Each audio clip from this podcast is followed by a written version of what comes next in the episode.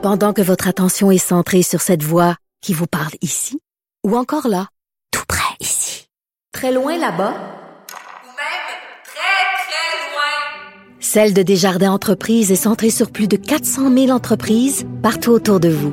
Depuis plus de 120 ans, nos équipes dédiées accompagnent les entrepreneurs d'ici à chaque étape pour qu'ils puissent rester centrés sur ce qui compte, la croissance de leur entreprise.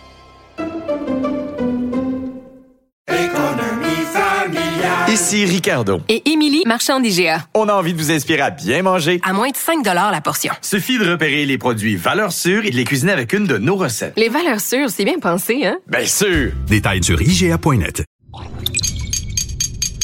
Cube Radio. Il manie l'idée, la réflexion, la persuasion, le silence. Mario Dumont. Informé, cultivé, rigoureux. Il n'est jamais à court d'arguments. Mario Dumont. Pour savoir et comprendre. Bonjour tout le monde, bienvenue à Cube Radio. La saga Twitter qui se continue avec euh, Elon Musk. Euh, sincèrement, moi, j'avais pas. euh, Il y avait eu un gros mouvement lorsqu'il a fait la- l'achat de Twitter, là, euh, de désaffiliation, etc. J'avais plus ou moins embarqué là-dedans parce que moi, bon, il propose plus de liberté d'expression. Je suis pas contre ça en partant. Euh, Est-ce qu'on va laisser du langage ordurier? Mais il y a le code civil à la limite pour régler ça. Euh, enfin, euh, je, je- je voulais attendre pour voir, mais là, je dois avouer que j'ai été étonné et déçu parce que Monsieur Liberté d'expression, euh, qui maintenant enlève, coupe les comptes lui-même des gens euh, qui le critiquent, qui remettent en question ses propres façons de faire, etc. Lui dit le faire pour des questions de sécurité, mais disons que le jupon dépasse un peu. Alors, c'est bizarre d'être pour la liberté d'expression jusqu'au jour où la dite liberté d'expression de certains journalistes euh, te dérange. Ben, tout de suite, on va aller rejoindre l'équipe de 100% Nouvelles. Vous regardez LCN. C'est le moment de notre rendez-vous avec le collègue Mario Dumont. Mais Mario, on apprend en dernière heure et euh, c'est la santé euh, publique donc de Montréal qui nous apprend qu'il y a quatre cas, un quatrième cas euh, pour un enfant de streptocoque du groupe A invasif. Euh, et euh, donc quatre cas, et on dit à titre de comparaison, là, pendant la même période de la mi-novembre à maintenant, c'était 0 à 1 cas là, parmi les enfants montréalais. Et ce qu'il faut comprendre, c'est qu'on parle de quatre infections pour des enfants âgés de 0 à 2 ans. Il n'y a aucun lien épidémiologique entre les cas. Malheureusement, deux enfants sont décédés des complications de la maladie. Donc, un communiqué qui vient d'être émis euh, par, euh, par la santé euh, publique à Montréal. Mario, vraiment, c'est incroyable. Là. On, Ouais, on avait eu, euh, on avait eu un petit décédés. On avait eu ouais. peur par rapport à ça. Ouais, Ouais, voilà. il y a deux là, semaines, on avait eu des cas en Europe, il y avait eu un décès, je ne sais Oui. plus si c'était en France, au moins un là en France, je pense. Oui, oui. Euh, donc, euh, ouais, on avait eu ces avertissements. On nous disait à l'époque ne pas trop être inquiet, quoi qu'on prenait la situation, on prenait la chose au sérieux. Euh, oui, j'ai vu, moi aussi, là, dans les derniers instants, j'ai vu ce communiqué euh, de la santé publique. De l'autre côté, j'ai l'impression qu'on on lance ça un peu aux gens. Euh, euh, on n'a pas trop de mesures. Euh, mettons pour les parents là, à Montréal qui seraient inquiets, quoi faire. Euh, bon, on a une liste de symptômes à surveiller, mais euh, on est un peu désemparé. Évidemment, quand on entend que des bébés, là, que des enfants sont décédés, Ben qu'on le veuille ou non, ça inquiète les parents. là. Ah oui, et là, bon, on parle de fièvre, malaise, douleur euh, à l'endroit infecté, rougeur et tout ça, pneumonie, et ça peut aller euh, jusque, euh, jusque-là. Mais euh, non, vraiment, j'ai l'impression, on, on va en reparler de toute façon. J'imagine qu'ils vont se rendre disponibles Ouais, mais également là, ouais, pour donner de l'information parce que c'est important. Ouais, mais c'est un drôle d'automne, hein, parce que on a eu toute cette pandémie, bon, les gens fragiles, ça revenait souvent aux gens âgés, etc. Et tout à coup, au moment où tout ça nous lâche un peu, je dis nous lâche, mais il y a quand même de la COVID, il en meurt encore ce matin, je pense que c'est une quinzaine, il y en a comme beaucoup de décès de la COVID encore, mais c'est moins présent. Et là, cet automne de maladie des enfants, euh, tout l'automne, on a eu des enfants, les, les- les- tous les hôpitaux pédiatriques, essentiellement, là, ont eu leurs soins intensifs tellement pleins qu'on a dû reporter, là, par exemple, des malformations cardiaques à la naissance, on a dû reporter les chirurgies parce que les, les soins intensifs étaient pleins. Et là, ben, cette nouvelle affaire, deux enfants décédés. Donc, c'est la, la- la maladie s'est transportée vers les petits, là. Heureusement, le docteur Boucher nous disait dans la dernière semaine, ce serait un peu moins aigu dans, euh, dans les urgences, notamment pédiatriques, mais euh, on va euh, en effet euh, espérer et, et toucher du bois. Mais parlant de santé, justement, tu as vu cette nouvelle approche, un nouveau protocole euh, qui euh, est mis de l'avant par, euh, par cette cellule de crise, là, mise sur pied par Christian Dubé. L'idée pour désengorger les urgences, c'est qu'on va ouvrir des lits sur les étages euh, dans les départements. Donc, on voudrait que ça soit mis en place avant le temps des fêtes euh, jusqu'au 31 mars. Donc, vraiment pour une période de crise, on, réalise qu'on est vraiment dans les espèces de solutions de dernier recours. On essaie d'être inventif parce que c'est extrêmement difficile. Ouais, mais c'est ça. C'est solution de dernier recours, euh, mais en même temps, c'est ce qu'on a toujours entendu. Ça fait des années qu'on se fait dire, ben, pour libérer l'urgence, souvent, le problème à l'urgence, le, pro- en fait, le problème de l'urgence n'est pas à l'urgence. Le problème de l'urgence, c'est que les patients qui ont été vus, etc., ben, restent dans un corridor, Restent dans un Ben lit. oui. Et là, ben, le personnel qui devrait traiter des nouveaux patients, mais là, il faut aller porter un verre d'eau à cette personne-là, euh, ses, ses- ses- ses médicaments, euh, euh, etc., etc., en prendre soin finalement, parce que la personne est encore à la charge de l'urgence, elle est encore là, euh, alors qu'elle devrait, il n'y a plus rien à l'urgence, elle devrait être transférée sur les étages. Donc, j'ai trouvé ça... euh, mais en fait, je pense pas qu'il y a aucune solution. Quand on entend qu'il y a une solution ou une lueur, on dit tous, bon, espérons. Mais en même temps, j'avais un peu l'impression d'entendre ça, puis ça me semble que c'est l'histoire de toujours, qu'il faut ouvrir des lits sur les étages. Et euh, bon, si on a le personnel, si on a la capacité de le faire, euh, c'est certainement vers ça qu'il faut aller. Souvent aussi, c'est lits sur les étages parce que c'est un effet domino, là. Euh, c'est parce qu'on manque de place à, à- à plusieurs reprises, on se rendait compte qu'on manquait de place en CHSLD. Donc, la personne qui est, par exemple, une personne qui est à, son, à sa maison, personne âgée, tombe, se casse une hanche, devient son état d'autonomie euh, euh, est beaucoup réduit. Donc là, on dit, c'est Mm. malheureux, il va falloir la placer en CHSLD, mais là, en attendant une place, cette personne-là passe des jours à l'hôpital, des semaines même à l'hôpital, quand il n'y a pas de place en CHSLD. Alors ça, c'est un lit. Donc, à un moment donné, c'est une personne qui ne reçoit pas vraiment de soins actifs, là, tu sais, qui n'a pas vraiment besoin d'être à l'hôpital, mais qui n'a pas de lit en CHSLD. Alors, c'est, c'est l'en- l'engorgement est général dans notre réseau. Hein, fait que euh, l'engorgement d'un entraîne l'engorgement de l'autre. Ouais. Puis euh, tout ça refoule à l'urgence. C'est ça, mais en même temps, en multipliant les lits, on multiplie pas nécessairement, en fait pas du tout, le, le nombre d'infirmières, de préposés, de gens pour, pour s'occuper de d'eux. Il y a un espace physique, mais ça prend des gens pour s'en occuper aussi. Il y a toute une question de réorganisation aussi à travers ça. Là. Et c'est ce qu'on nous disait là encore il y a deux, trois semaines, quand le ministre a formé sa cellule de crise. Je me souviens d'avoir fait quelques Mm. entrevues, c'est ce qu'on nous disait. On disait sur les étages, c'est pas des. C'est pas des chambres vides ou c'est pas des. C'est souvent c'est pas des lits qui manquent en termes d'espace physique. C'est Ouais. des lits qui sont ouverts parce que pour ouvrir un lit, il faut avoir le personnel qui va donner les soins et respecter un peu les ratios. Alors, euh, tant mieux. C'est pour ça que je dis que c'est tant mieux si on a trouvé le personnel puis on a trouvé des façons Ouais. d'ouvrir des lits supplémentaires. Parce que euh, c'est un peu inquiétant là, de quoi ça va avoir l'air les hôpitaux là, la semaine après Noël, puis la première semaine de janvier, les deux premières semaines de janvier même. C'est un petit peu préoccupant ça à quoi ça pourrait avoir l'air. C'est pour ça que tu sais la prudence du docteur Boileau, euh, au-delà de des conseils qui sont juste logiques là, de pas vouloir rendre les autres malades, mais je pense que tout le monde doit se dire ouais, ça me tente pas d'aller à l'hôpital, ça me tente pas d'aller à l'hôpital dans le prochain mois là. Je comprends. Je comprends. Parlons euh, de ce rendez-vous manqué entre François Legault et Justin Trudeau. Bon, ils se sont parlé au téléphone, on le sait, ils se sont parlé d'environnement, d'immigration, euh, de comment les, les enfants allaient passer la, la journée sous la neige. Euh, rendu là, est-ce que ça aurait pu être une rencontre par Zoom qui soit faite, parce que c'était une rencontre d'une heure qui était prévue, ou c'est pas pareil euh, entre, les, entre quatre yeux, comme on dit, là? Ouais, moi je suis du côté où c'est pas pareil. là. Je pense que c'est important qu'ils aient cette euh, rencontre-là. Euh, J'ai quand même senti qu'on a voulu la refixer vite. Et je pense que dans l'entourage de Justin Trudeau, on ne sera pas de cachette, là, Marianne, mais c'est sûr, tu sais, on est mal commode. Moi, un matin, là, je filais mal commode à la télé, tu sais, puis- Mais c'est sûr, tu sais, qu'on a fait des jokes de, tu ma première, à 10 heures en ouvrant l'émission, je venais d'apprendre, ça venait juste d'être confirmé qu'il n'y aurait pas la rencontre. Puis, tu sais, je m'imaginais enfant, là, quand on se levait, il y avait une tempête de neige, puis on tassait le rideau, puis on disait, youpi, on n'a pas d'école. Puis j'imaginais un peu Justin Trudeau qui était pogné pour venir rencontrer François Legault aujourd'hui, puis se faire demander de l'argent pour la santé, puis qui a ouvert son rideau, puis qui dit, ah, tempête de neige, je n'irai pas à Montréal. Excuse-moi de simplifier, là, mais tu sais, c'est- ça avait l'air un peu de ça. Je pense que c'était important pour M. Trudeau de dissiper cette impression-là et de dire. Parce que si la rencontre, maintenant, avait été refixée là, plus tard, en 2023, Tu sais, je pense que dans l'esprit de bain des Québécois, ça aurait, l'esprit, ça aurait laissé euh, un peu cette saveur-là de dire Ouais, M. Trudeau, il est pas trop trop pressé. là.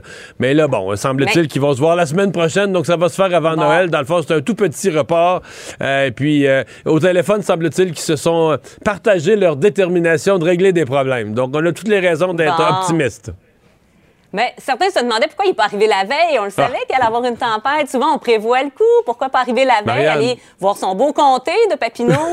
Marianne, si tu veux trouver des raisons pourquoi c'est sûr. Non, puis en même temps, mettons que l'avion peut pas lever, mais tu sais, il, il roule en suburban quatre roues motrices, là, tu sais. non, Ouais, ouais. Ce serait défendable qu'il aurait pu venir. D'ailleurs, ce qui, a, ce qui a fait rire certaines personnes, au même moment où M. Trudeau disait, moi, je peux pas venir à Montréal, François Bonnardel est arrivé à Ottawa pour une rencontre des Ben ministres, des ministres de la sécurité publique de tout le Canada, puis les ministres de la sécurité publique des dix provinces du Canada étaient réunis à Ottawa, là. Fait que, tu sais, les déplacements étaient pas totalement impossibles, mais enfin, on comprend. L'avion, Ouais. l'avion de M. Trudeau partait pas, on prend pas de risque avec ça. Euh, ça va de soi. Et le fait que la rencontre ait lieu à très court terme la semaine prochaine, à mon avis, ça fait taire tout le reste. Bon, sois prudent sur la route ce soir, Mario. Bonne fin de semaine à toi. Au revoir. Savoir et comprendre l'actualité. Alexandre Morin-Villouellette. Bonjour Alexandre. Bonjour Mario. Alors, il y a eu cette euh, manifestation, marche ce matin à Montréal, euh, en l'honneur de la petite euh, Maria là, qui a été tuée euh, plus tôt dans la semaine, mais aussi les gens qui bon, réclamaient euh, des mesures, voulaient passer des messages en termes de prudence envers les piétons. Ouais, ils étaient une centaine à peu près là, pour cette marche qui a débuté au Parc des Royaux sur l'avenue de Lorimier à Montréal. C'est dirigé lentement vers l'école Jean-Baptiste Meilleur, qui était fréquentée justement par la jeune Maria, 7 ans. Évidemment, plusieurs affiches qui étaient présentes qui revendiquaient une meilleure sécurité piétonnière, mais c'est pas seulement que des euh, que des gens qui étaient là euh, euh, du public pour venir rendre hommage. Il y avait également la, la mairesse de Montréal, Valérie Plante, qui était présente, euh, co-porte-parole de Québec solidaire, Manon Massé aussi, qui sont venus avec C'est les sa circonscription, manifestants. hein, Manon Massé. Là. On est au, en plein dans sa circonscription, effectivement. Exact. Donc, ils se sont déplacés pour venir là avec les manifestants marcher. Tout le monde semblait là du même euh, du même avis de vouloir revendiquer plus de sécurité. Là, il y avait d'ailleurs sur place là euh, Piéton Québec qui était présent, l'organisme Vélo Russion Montréal également, qui eux demandent à ce qu'il y ait des meilleures euh, limites de vitesse, à ce qu'il y ait de plus de, mesures pour prévenir ce genre d'accident là. Et là, euh, on a réitéré l'engagement du côté de Valérie Plante, de son administration, de vouloir faire une priorité l'aménagement de l'espace public. Mais la même question revient toujours, Mario. Qu'est-ce qu'on peut vraiment faire alors que Montréal est tellement congestionné de gauche à droite? Qu'est-ce qu'on peut faire vraiment pour mieux gérer le trafic automobile? Ouais. Et le nombre de chantiers. Et d'ailleurs, la porte-parole, tu vois, c'est euh, une des, une des hypothèses qui avait circulé, c'est que peut-être, puis on le sait pas, là, mais que peut-être que ce monsieur-là s'est retrouvé sur la rue de Rouen parce que la rue Sherbrooke avait été changée de configuration. Puis moi, j'ai reçu à LCN cette semaine la porte-parole des transports de la ville de Montréal, Mme Mazerol, qui dit non, non, non, il n'y a rien qui a changé sur Sherbrooke.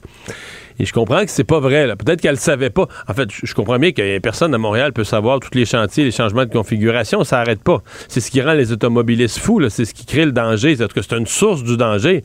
Mais, euh, mais il semble que c'est bien vrai là, qu'ils ont changé la configuration sur Sherbrooke, ont créé des bouchons énormes sur Sherbrooke.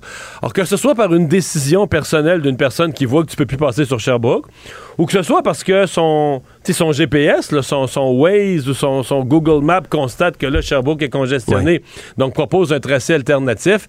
Mais c'est bel et bien, c'était ce jour-là ou la veille, c'était le tout, tout, tout début d'une nouvelle configuration qui semble rendre, qui semble rendre la circulation euh, chaotique sur la rue Sherbrooke, donc la rue parallèle juste à côté, euh, qui, elle, est plus faite, le plus large, plus faite pour de la circulation de transit. Euh, mais je comprends, c'est pas, personne n'a voulu ça, mais tu sais, les gens de la ville de Montréal, je comprends qu'ils soient en, en mode rattrapage, parce que la gestion de la, la gestion générale de la ville, de la circulation en ville, est certainement pas de nature euh, à aider euh, à aider les choses. Oui, puis pour appuyer les demandes des reven- les revendications des gens qui étaient présents ce matin, là, on compte quand même 6 décès, 5 blessés graves dans les dernières semaines, selon un des comptes là, de CA Québec. Euh, puis 96% des automobilistes dépasseraient, selon une de leurs expériences, là, la limite de vitesse prescrite près des zones scolaires. Donc c'est certain Ouais, que ça mais vient. ça, faut faire attention parce là. que je- dans le 96 il compte 30 31 km heure. Oui, là. oui, 30 on s'entend, on s'entend, Mario. on, compte- on compte 31 comme étant au-dessus de 30, là. Fait que, Oui, même c'est pas une per- 96% des gens qui sont à 50, 60 là, dans, Non, dans une zone ça, de 30. c'est ça, on on s'entend, mais vraiment, ça, ça fait encore beaucoup réagir cette histoire-là, alors que les, le soutien également, qu'il soit financier ou moral, continue d'affluer pour la famille là, de, de la pauvre euh, jeune victime. Et tant mieux. Mario Dumont. Rationnel et cartésien, il peut résoudre n'importe quelle énigme les yeux fermés. Dans notre système de santé qui, euh, qui souffre et dans certains cas qui nous fait souffrir, c'est pas tous les jours qu'on a carrément une nouvelle forme de service. Là. Pas juste un nouveau, un nouveau lieu où on dispense des services, mais une nouvelle forme de service. Euh, vient d'ouvrir à Montréal, je devrais dire, viennent d'ouvrir, parce que c'est non pas une, mais deux, euh, nouvelles cliniques d'infirmières praticiennes spécialisées. Ça avait été promis euh, par le ministre de la Santé, Christian Dubé. Il y avait déjà ça, si je ne m'abuse, à Québec là, depuis un certain temps. Euh, puis il y en avait une qui avait ouvert aussi plus récemment à Montréal. Mais donc, on a deux nouvelles cliniques d'infirmières praticiennes spécialisées, euh, donc qui euh, vont accueillir des, patients dès maintenant. On va, pour comprendre qui va là, pour obtenir quel service, euh, qu'est-ce qu'on peut faire là, qu'est-ce qu'on peut ne pas faire. Carl David Redburn, coordonnateur aux services généraux et des groupes de médecine famille au CIUS Centre-Sud de l'île de Montréal, est avec nous. Monsieur Redburn, bonjour. Oui, bonjour. Bon, euh, d'abord, qui, euh, qui se présente là? Est-ce qu'il faut avoir un rendez-vous? Est-ce que ce sont des cliniques sans rendez-vous? Non, c'est ça. Donc, euh, c'est une offre sur rendez-vous seulement. Donc, euh, pour y être référé, il faut être référé soit par le personnel de l'urgence. Donc, euh, au niveau du CIUS Centre-Sud, on a deux hôpitaux. Donc, soit l'hôpital Notre-Dame et l'hôpital de Verdun. Et l'hôpital de Verdun. Et sinon, c'est via le fameux 8 en 1, là, le fameux GAP, là, les, les guichets d'accès populationnel. OK, donc vous répondez à plusieurs questions à la fois. Donc, c'était une de mes questions. Donc, le 8 en 1, quand on nous dit au 8 en 1, on n'enverra pas tout le monde à l'urgence, on n'a pas toujours besoin de voir un médecin, mais voilà un exemple où le 8 en 1 pourrait référer une personne à, à un autre type de, de service, de ressources. Tout à fait. Donc, c'est vraiment pour une clientèle ambulatoire. Donc, des problèmes de, de santé mineurs. OK, donc exemple, parce que vous voyez venir ma prochaine question, exemple de personnes ou de cas ou de, de description d'un problème de santé au téléphone au 811 qu'on référerait vers euh, une clinique euh, d'infirmières praticiennes spécialisées. Oui, ben on peut le voir avec tous les, les fameux hits, là, les otites, les pharyngites et tout ça, là, euh, avec tous les virus là, qui circulent, qu'on connaît, là, tant au niveau pédiatrique adulte. Donc, euh, c'est pour des exemples comme ça qu'on pourrait être référé à la clinique PS. OK. OK. Euh, enfant comme adulte? Tout à fait. 0,99 ans. Ah, Donc, euh, tout à fait, là. OK. Euh, Est-ce que euh, on, prend pour acquis que sur un sur un grand nombre de cas, sur une journée, il y a certains cas que les IPS, donc les, infirmières spécialisées qui accueillent les patients, vont les renvoyer vers. Euh, est-ce qu'on va les renvoyer à l'urgence? Est-ce qu'ils vont attendre comme tout le monde à l'urgence ou on va les référer puis ils vont arriver avec déjà un rendez-vous? Mais dans certains cas, je suppose qu'il faudra les référer à avoir un médecin? Ben, écoutez, c'est ce qu'on on le désire pas. Donc, c'est pour ça qu'il y a un triage qui est fait soit par le GAP ou par les urgences. Donc, euh, on, on les appelle les fameux P4, P5. là. Vous savez, lorsqu'on va à l'urgence, par exemple, là, on se fait trier par une infirmière là, en cas de priorité. Donc, euh, et puisque vous êtes euh, P4, P5, ça, ça veut dire que vous aurez pu avoir été desservi dans une clinique médicale ou un fameux GMS. Donc, c'est cette clientèle-là qui est visée. Donc, euh, avec un bon triage, euh, on espère de moins en moins qu'il y ait de, OK. euh, de retransfert dans les urgences. OK. Donc, le but, c'est d'en envoyer vraiment le, le moins possible. Euh, Est-ce qu'on peut avoir euh, des certains tests? Parce que c'est c'est l'expérience qu'ont beaucoup de patients. Tu arrives à un endroit, tu vas dans un endroit plus léger ou dans une clinique, mais là, finalement, tu respires mal, là, ça prendrait une radiographie. Ça prendrait une prise de sang. On a peut-être peut-être une bactérie, mais ça prendrait une prise de sang. Et là, ben, des fois, on peut pas le faire sur place. Par exemple, l'exemple d'une radiographie, ben là, faut aller dans un centre où il y a des radiographies. Euh, est-ce que euh, on, on a l'équipement sur place ou est-ce que beaucoup de gens vont devoir être référés euh, de toute façon dans un, dans un centre hospitalier? Là, pour le moment, là, nous sommes en train de travailler, là, évidemment, des corridors de service. Donc, euh, comme vous savez, nos deux cliniques, en une à euh, l'hôpital Notre-Dame, l'autre est aussi à de Verdun. Donc, c'est sûr que pour le moment, là, euh, ça se peut qu'ils ressortent avec des prescriptions euh, diagnostiques à faire, là, euh, qu'on aurait fait en GNF ailleurs, là, soit en centre de radiologie, tout ça. Mais on veut euh, vraiment s'assurer que euh, à court terme, qu'on puisse attacher ça avec les services là, di- diagnostiques euh, des hôpitaux. Tout à fait. OK. Mais ça se peut que des gens, donc vous me avec ce que vous me dites, ça se peut que des gens soient euh, forcés ou renvoyés à un autre établissement, là. C'est juste parce que c'est c'est juste parce que ça avance pas beaucoup là, tu sais, euh, faut que tu te stationnes, faut que tu te rendes en transport commun, faut que tu te rendes à un endroit, finalement tu arrives là, mais là pour aller passer des tests, faut que tu ailles à un autre endroit, euh, repartir une nouvelle faire un déplacement, une nouvelle file d'attente. Euh, Si tu files pas en plus, puis tu fais de la fièvre, tu es malade, c'est que tu dis ouais, j'aurais peut-être été mieux d'aller à l'hôpital la première fois puis d'avoir tous les services sur place là. Ben, c'est sûr qu'il y a une clientèle plus P4P5 qu'on qu'on appelle. La plupart des, euh, des tests là, de- diagnostiques peuvent être faits sur place par euh, des prises de sang. Donc ça, on a, on a Ça, on est le capable. de prise de sang. C'est sûr que si la- l'IPS vous envoie faire un- une imagerie, une résonance magnétique, mais c'est clair qu'il va falloir là, aller soit à l'hôpital ou dans un centre de radiologie. La plupart des petits examens là, euh, de laboratoire là, peuvent être faits- vont être faits sur place pour éviter que le patient se déplace ailleurs, évidemment, là, pour, euh, pour faciliter le tout. OK.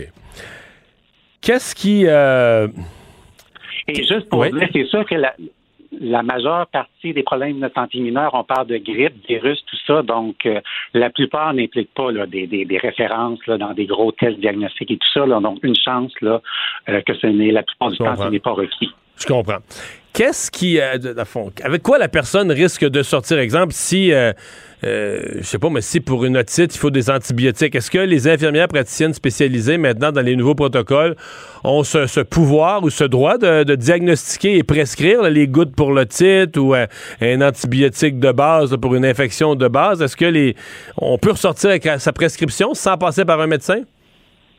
Et c'est ça le but également de nos fameuses cliniques IPS+, c'est que euh, l'IPS va être capable, l'infirmière praticienne spécialisée va être capable de vous diagnostiquer, de pouvoir prescrire, déterminer quel est le meilleur traitement médical, faire des références. Donc, euh, vous allez sortir avec vraiment là, le clé en main pour que vous allez mieux. OK. Les, les heures d'ouverture, ça va ressembler à quoi? Là, pour le moment, écoutez, on, est, on a parti ça rapidement. hein. Ça fait juste quelques semaines là, que le CIUS Centre-Sud avait levé la main.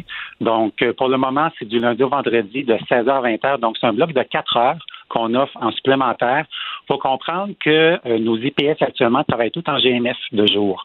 Donc, c'est vraiment sur du volontariat qu'on a réussi. OK, là, c'est tous des gens là, volontairement qui font du temps supplémentaire pour offrir ces quatre heures-là, quand même qui sont en dehors des heures de travail pour la population. là. En effet, donc on s'en va pas enlever des heures en GMF là, de jour. C'est vraiment un, un surcroît d'heures également le samedi toute la journée. Donc, euh, on est très contents. Les IPS ont levé la main dans ce projet-là. C'est un beau projet. On a une belle mobilisation. Donc, encore une fois, c'est une, une offre supplémentaire qu'on n'avait pas avant. Donc, c'est fonctionnel là, là aujourd'hui même, là, à l'heure où on se Oui, parle. on, on a lancé ça hier soir. Donc, on a reçu déjà la première fillette qu'on a reçue hier soir euh, à 17 heures. Là, c'était une fillette euh, qui attendait aux urgences avec sa mère. Donc, euh, elle a été réorientée à la clinique IPS à Notre-Dame. Donc, ce fut notre première cliente de la soirée hier. Mais tant mieux, on va espérer que ça va bien se dérouler. Le, le temps des fêtes, parce que là, vous, vous ouvrez ça à mi-décembre, est-ce que le temps des fêtes vous fait peur? Est-ce que vous avez l'impression que ça pourrait être, être rock'n'roll? Mais écoutez, pour l'instant, on a ouvert le calendrier là, de nos cliniques et actuellement, tous nos jours fériés, là, on a deux IPS disponibles. Donc, euh, pour le moment, les deux cliniques vont être ouvertes durant le temps des fêtes, là, selon les heures d'ouverture que je viens de vous dire. Donc, on est très contents de ça. OK. Mais il risque de. on- en tout cas, il semble y avoir une idée générale dans le réseau de la santé qu'avec tous les virus qui circulent, quand les gens vont se faire des parties, euh, pour promener ces virus-là, il risque d'avoir. euh, malheureusement, là, c'est pas, c'est, pas drôle, mais il risque d'avoir un petit, un petit flot de patients, là. hein? C'est pour ça qu'on sensibilise également la population à suivre les mesures là, de la santé publique, là, hein, avec le port du masque, si vous avez des symptômes, tout ça, pour essayer de réduire là, euh, la contamination et tous le, le- le- les virus qui circulent, évidemment, oui.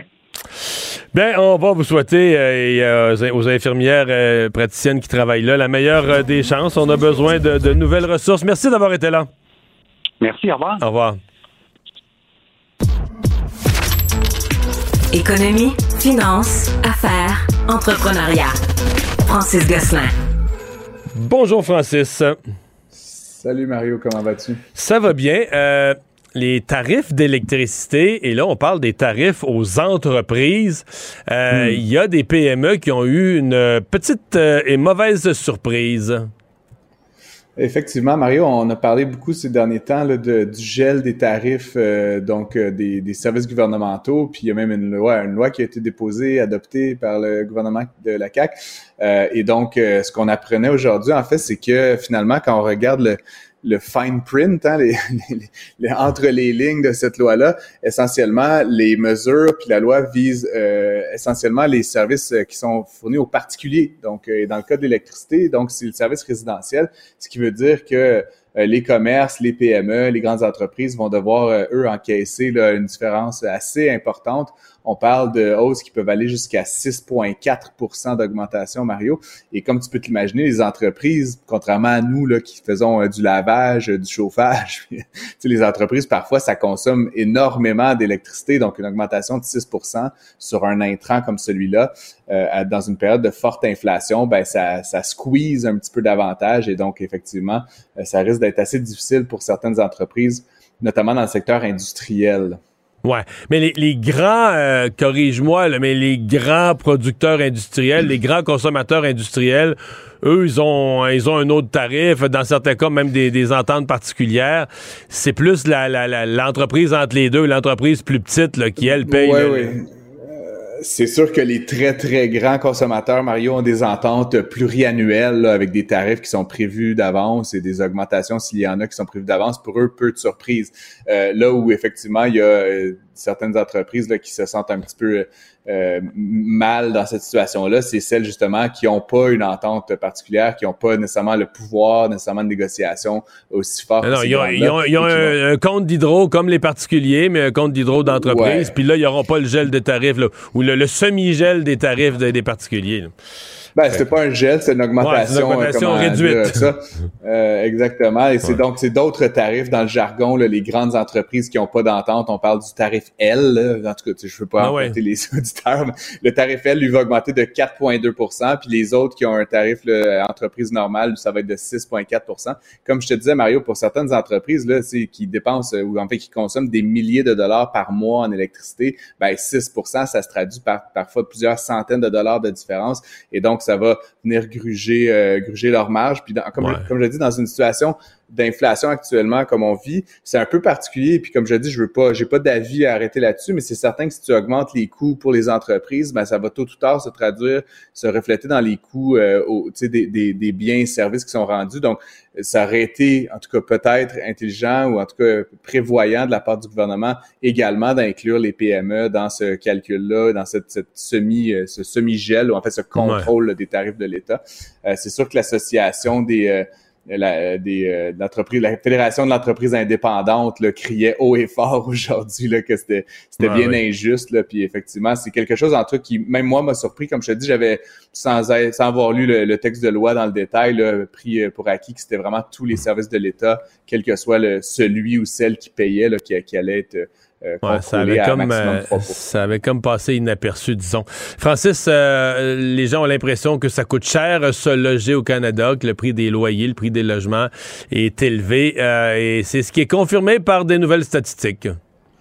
Effectivement, c'est euh, le site rentals.ca qui regroupe évidemment beaucoup beaucoup de listings, qui a travaillé avec une entreprise qui s'appelle Urbanation. Donc, euh, ils ont regardé tous les listings pour l'ensemble du Canada euh, et c'est donc on a atteint un, nouveau record sans grande surprise. Mario, les prix de l'immobilier ont beaucoup progressé ces dernières années. Le loyer moyen au Canada pour un deux chambres, qui est pas mal l'appartement moyen, donc un 4,5 un, 4,5 si on veut deux chambres, c'est ça? Un 4,5 exactement.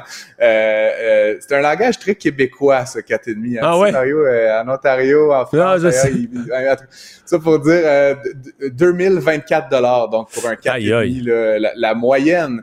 Et, euh, et encore une fois, c'est une moyenne pas nationale. Puis là, je me disais, ben sûrement que le Québec, c'est pas comme Toronto Toronto, Vancouver. En fait, au contraire, en fait, au contraire, euh, évidemment, à Toronto, on est à 2600 quelques par mois pour un, un, un 4,5. À Montréal, on est quand même au-dessus de cette moyenne-là, là, à 2072 par mois. Euh, et puis, si on cherche à se loger pour moins cher, il faut aller euh, à Laval, à Gatineau, euh, dans la ville de Québec. Et malgré tout, tu sais, à Québec, ville de Québec, euh, le deux chambres, le 4,5 est à 1572 en augmentation de 12% par rapport à l'année dernière. Donc, c'est quand même euh, plus de 100 dollars d'augmentation sur une année. Et donc, on explique ça par plusieurs phénomènes, Mario. Deux choses essentiellement. La première, il y a toujours un déséquilibre sur le marché en ce moment entre la demande et la capacité des développeurs de, de livrer des unités, Là, notamment dans le résidentiel. Je te fais une parenthèse. Demain, dans le journal de Montréal et dans le journal de Québec, il y aura une excellente chronique à ce sujet d'un certain Mario Dumont. Ah, ça, je peux pas dire, c'est trop précis. Je voudrais pas vendre un scoop comme ça. Excellent. Ben, pas de j'ai écrit, là-dessus, là, le fait, c'est un vrai problème, puis qu'on essaie de simplifier, mais je veux dire, euh, on manque d'habitation, là, tu sais, logement social, petit logement, grand logement, on manque d'habitation au, euh, au, Québec, au Canada, là. Et c'est sûr que ça met une pression à la hausse sur le prix, là. Tu sais, quand il y en manque, ben, le monde se bat pour ce qui existe, là, tu sais, mais c'est un vrai problème, puis c'est surtout un problème pour les jeunes. Dans le fond, c'est la génération montante qui mange la claque, là. Hein? Exactement. Puis l'autre facteur, Mario, qu'on soupçonne pas, ben, en fait, qui est un effet un peu indirect, c'est qu'actuellement, il y a des jeunes, en fait, surtout des jeunes, mais plein des gens de tous les âges, hein, qui se préparaient peut-être à acheter une propriété et qui se trouvent un peu euh, relégués sur le marché euh, de la location. Et donc, si on isole le volet euh, propriétaire occupant du volet locatif, ben, les unités qui étaient locatives, elles aussi, elles sont en nombre fermé. Fait qu'en ce moment, il y a plus de demandes pour les unités locatives parce que les gens ne peuvent pas accéder à la propriété. Donc, ça met une sur le marché du locatif et donc ça explique cette augmentation. Écoute, dans certaines villes, on parle d'une augmentation de 20% par rapport à l'année dernière, alors là, tu sais qu'on pensait que l'immobilier c'était sous contrôle. On parle souvent des diminutions des transactions et tout. Dans le marché du locatif, c'est comme une game complètement séparée. Donc les prix continuent euh, d'augmenter partout au Canada et au Québec. Ton prochain sujet, j'insiste sur le mot encore parce que tu nous écris le ciel s'assombrit encore sur le monde des crypto-monnaies. Ouais, pour les crypto-monnaies, c'est une fin d'année euh, assez, assez pathétique. Mais ça avait, j'avais lu un article hier ou avant-hier que ça avait remonté un tout petit peu, là. Oui, ça, ben, le Bitcoin avait augmenté là, un petit peu au-dessus de 17 000. L'Ether aussi avait augmenté là, à, à, presque 1300 par, par dollar US. Euh, ça a été une mauvaise journée pour ces monnaies-là. Mais avant de parler des monnaies elles-mêmes, euh, Mario, tu sais que depuis l'effondrement d'FTX, puis on en a parlé plus tôt, là, bon, Monsieur euh, Bankman-Fried a été inculpé tout ça cette semaine. Ben, il y a comme une autre entreprise qui a un peu pris le bâton de pèlerin. C'est la plus, la plus grosse plateforme d'échange au monde, s'appelle Binance. et c'est piloté par euh, un, un, homme d'origine chinoise, là, Changpeng Zhao. Euh, évidemment, tous les yeux sont rivés sur eux parce qu'ultimement, c'est la plus grosse maintenant.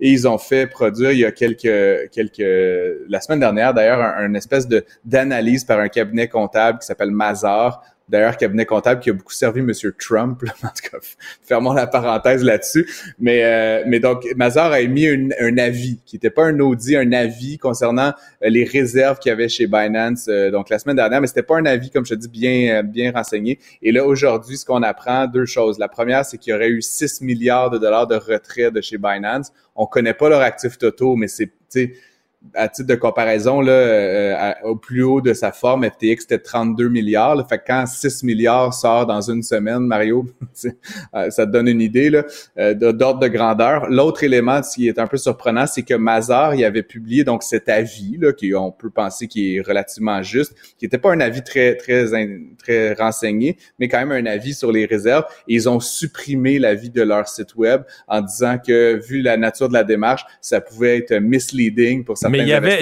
j'ai vu un patron quand même de Binance qui disait, je pense que c'est hier, euh, aux gens de pas s'inquiéter, là, qu'il y avait les réserves qu'il faut, les gens font, les gens font des retraits, mais il n'y a pas le choix de dire ça. Mais je comprends que s'il dit, ben. dit, le contraire, c'est la faillite dans les 24 heures, tout le monde retire son euh, argent, c'est la panique, là. Ouais, c'est ça. Ben, je te dirais que je pense que c'était le 8 ou le 9 novembre, Mario, euh, que Sam Bankman-Fried disait que tout allait bien, là, puis le 11, ils ont déposé le bilan. Là, donc, je veux pas inquiéter personne, mais il faut pas nécessairement s'en fier sur les exécutifs de ces entreprises. Mais si Binance se plantait, là, c'est la fin du monde, là, pour les cryptos. C'est pas mal la fin du monde. Puis tu vois, déjà aujourd'hui, l'Ether a perdu 5%, 5% ouais, le Bitcoin a perdu euh, près à 1,5%. Là, tu sais, c'est des très mauvaises nouvelles qu'on a appris aujourd'hui. Puis là, c'est faut vraiment pas que cette plateforme-là s'effondre. Parce que l'enjeu, il y a deux choses. La première, c'est la confiance dans ces instruments-là qui pourrait être vraiment, vraiment mise à mal si, si Binance devait s'effondrer. L'autre euh, enjeu, Mario, c'est que euh, ils détiennent des réserves de crypto-monnaies.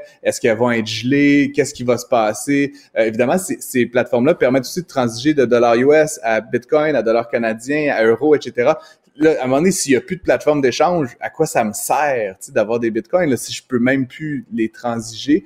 Euh, donc, c'est ces deux phénomènes-là là, qui vont s'accumuler si jamais Binance devait à son tour. Euh, Mais Francis, je te pose une question. Il y a des gens, quand ça allait bien pour les cryptos, il y a des gens qui avaient commencé à accepter, des gens, même à un moment donné, euh, euh, Elon Musk avait dit que pour des Tesla, il serait prêt à accepter des paiements en crypto-monnaie. Mais il y avait des entreprises, puis des gens qui étaient prêts à être payés. Tu, je te vends un bien physique, puis tu me payes en crypto-monnaie, ou je te donne un service, puis tu me payes en crypto-monnaie. Euh, puis là, ça veut, veut pas, ça donnait de la valeur parce que plus il y a plus y a de gens intéressés à transiger dans cette dans cette unité de transaction là, dans cette monnaie là, ben plus ça y donne de la valeur. Mais il me semble qu'il. Tu sais, moi, mettons, demain, là, je m'en vais faire. Euh, m'en vais pelleter ta neige, là, tu me dis, Mario, euh, je te paye en carte d'anneau, là. Je prends une crypto-monnaie euh, secondaire. m'a dit, ouais, m'a laissé, m'a laissé faire. Non, mais tu comprends, est-ce que tu me pelles dans quelque chose que peut-être que tu vas me les donner, puis le surlendemain, ça va valoir la moitié, ou, tu sais. Il me semble que la confiance, il y a quelque chose de fragilisé beaucoup, là.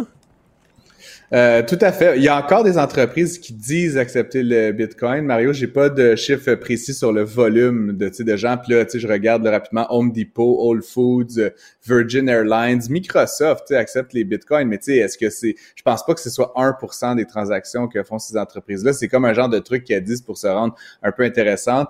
Euh, et, et, Mais donc, Microsoft, euh, t'achètes, chez Microsoft, tu pourrais payer en Bitcoin.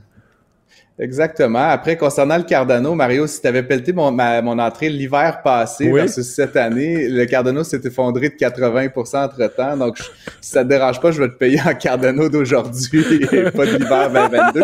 Euh, mais mais c'est ça aussi l'enjeu. La dernière chose, si on peut dire sur les cryptos, c'est que, euh, tu sais, ton dollar canadien, là, en ce moment, il est en train de se déprécier, on pourrait dire, à la, hauteur de l'inflation. Hein. Si tu as mis 100 pièces dans ton compte puis qu'il est pas dans un REER ou dans un fonds mutuel, ben l'emploi il va te permettre d'acheter 6% de moins de choses. L'enjeu avec les cryptos, c'est que l'année passée, tu avais 100 pièces, aujourd'hui, il te reste 17 pièces. Fait que à la limite, est-ce que c'est intéressant d'avoir ça comme un outil de paiement? Pas tellement, parce que demain, ça va en valoir 23, le surlendemain 12. Fait que, cette volatilité-là, elle décourage d'en faire un ben, instrument. C'est-à-dire que pendant une décennie, pas une décennie, mais pendant quelques années, là, de 2016-17 jusqu'à 2021, ça faisait juste monter.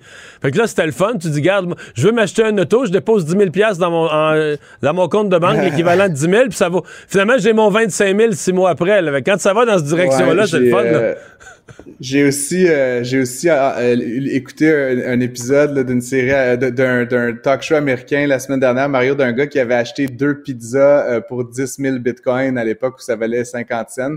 il, ça, ça, vaut même encore aujourd'hui là, plusieurs millions de dollars. Il s'en mordait quand même un peu les doigts. encore une fois, cette volatilité-là, elle est drôle. Comme tu dis, oui, tu peux peut-être t'acheter un char si ça double en six mois, mais ultimement, pour des gens comme toi puis moi qui sont pas des, des risk junkies, puis qui n'ont pas nécessairement envie de, de mettre leur tout aller dans, dans ces trucs-là.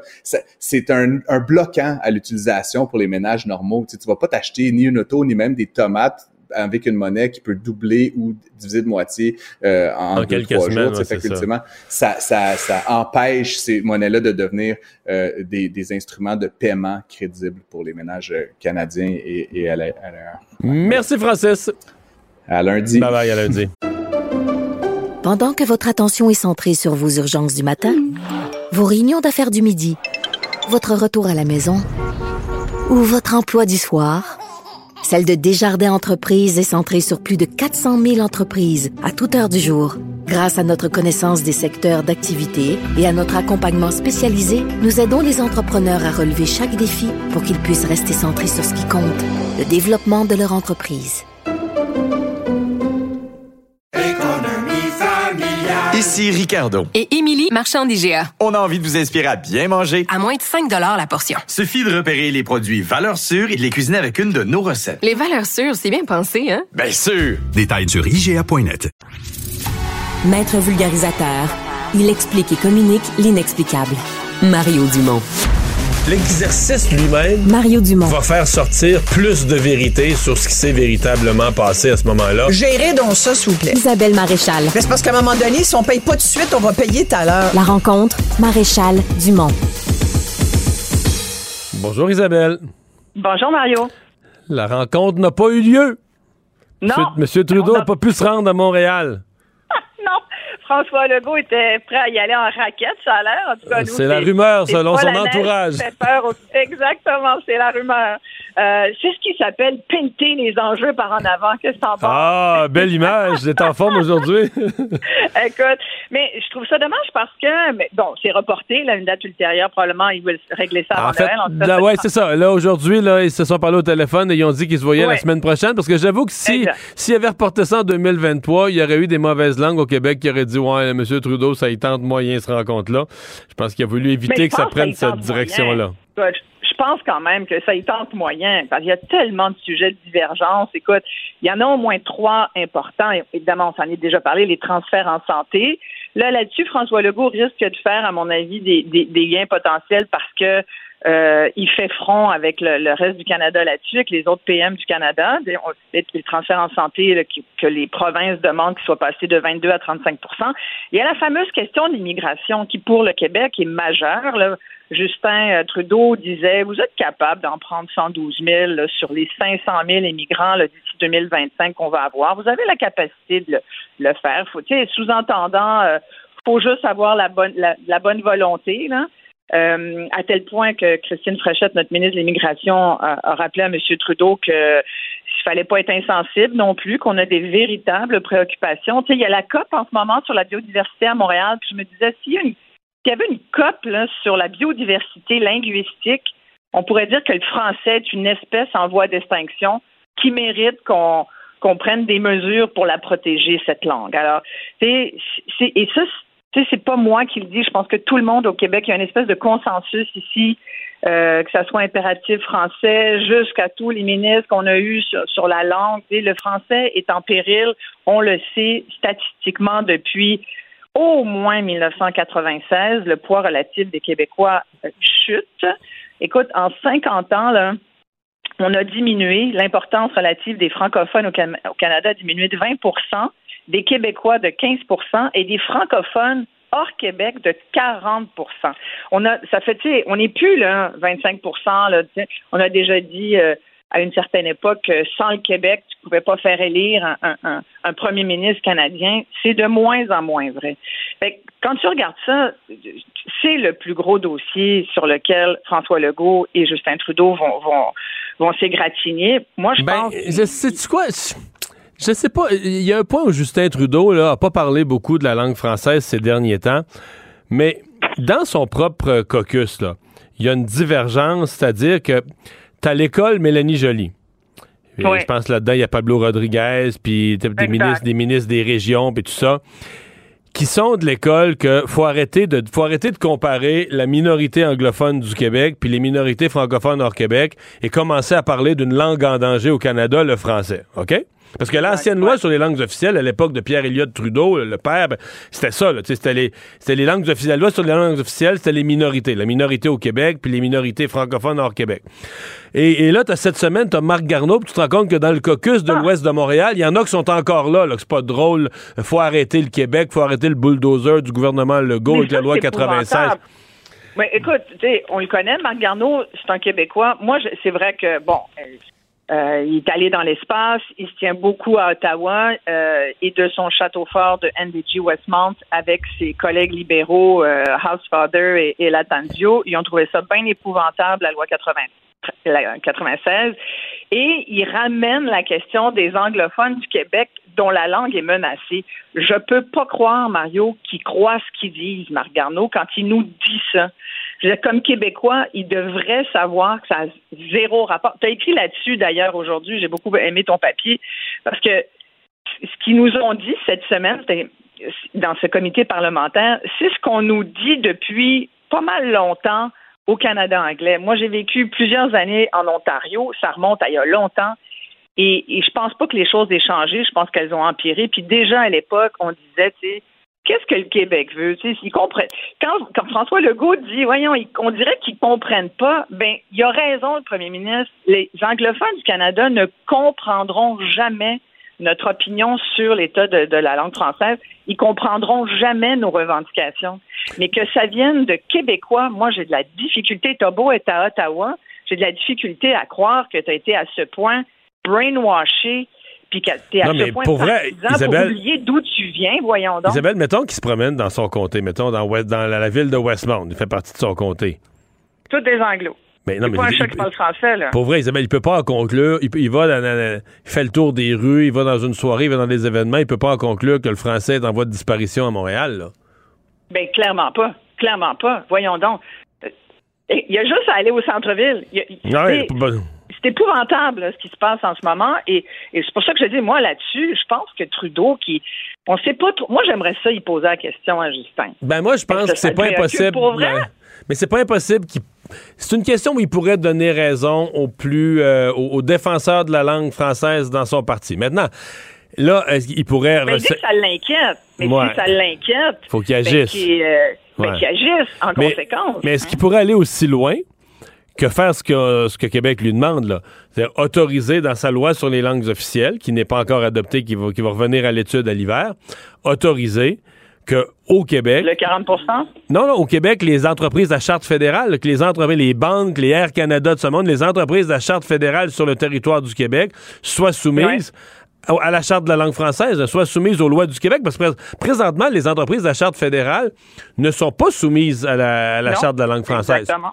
Exactement. Alors, ça donne à Michael euh, euh, Rousseau qui, qui dit, euh, sais, le F-word euh, aux Québécois, genre, c'est un peu ça. Là, il, il vit ici depuis euh, je sais pas combien d'années. Euh, nous, mais il n'y a même pas besoin. Tu sais, ça te montre à quel point la langue anglaise est tellement pas en péril ici. Tu peux être un président d'une entreprise comme ça, de n'importe quelle entreprise, en fait, fonctionner en anglais très, très bien, ce qui n'est pas vrai. L'inverse est loin d'être vrai. Est-ce que Justin Trudeau irait jusqu'à accepter ça? Parce qu'effectivement, comme tu dis, le Québec attend trois choses de la part du gouvernement fédéral. Il y a cette question des grandes entreprises à charte fédérale, Air Canada, Via Rail, ces entreprises-là, qu'elles se soumettent donc à la charte de la langue française. Moi, je pense qu'il n'y aura pas là parce que tu vas aller voir les Air Canada de ce monde. il y a le lobby. En plus de la sensibilité oh, des Anglo-Québécois, en plus des sensibilités dans le Canada anglais, tu as le lobby bien concret de ces entreprises-là qui vont dire Hey, nous autres, on n'est pas capables, tout le monde parle anglais dans nos bureaux, tout ça, et qu'on nous pas avec ça. Là. Exactement. Puis les deux autres choses, ben, tu as tous les migrants qui viennent à. Euh, qui passent par le chemin Roxham, qui se ramassent au Québec, qui sont des coûts énorme, puis je le dis là avec respect pour ces pauvres réfugiés qui arrivent, mais qu'est-ce que tu veux? C'est juste le Québec quasiment qui, qui recueille. Et le Québec dit ça serait le fun qu'Ottawa euh, en prenne un petit peu. Et puis l'autre bout, qui est demandé par Québec, ben c'est sur les, euh, les immigrants réguliers qui sont accueillis par le Québec.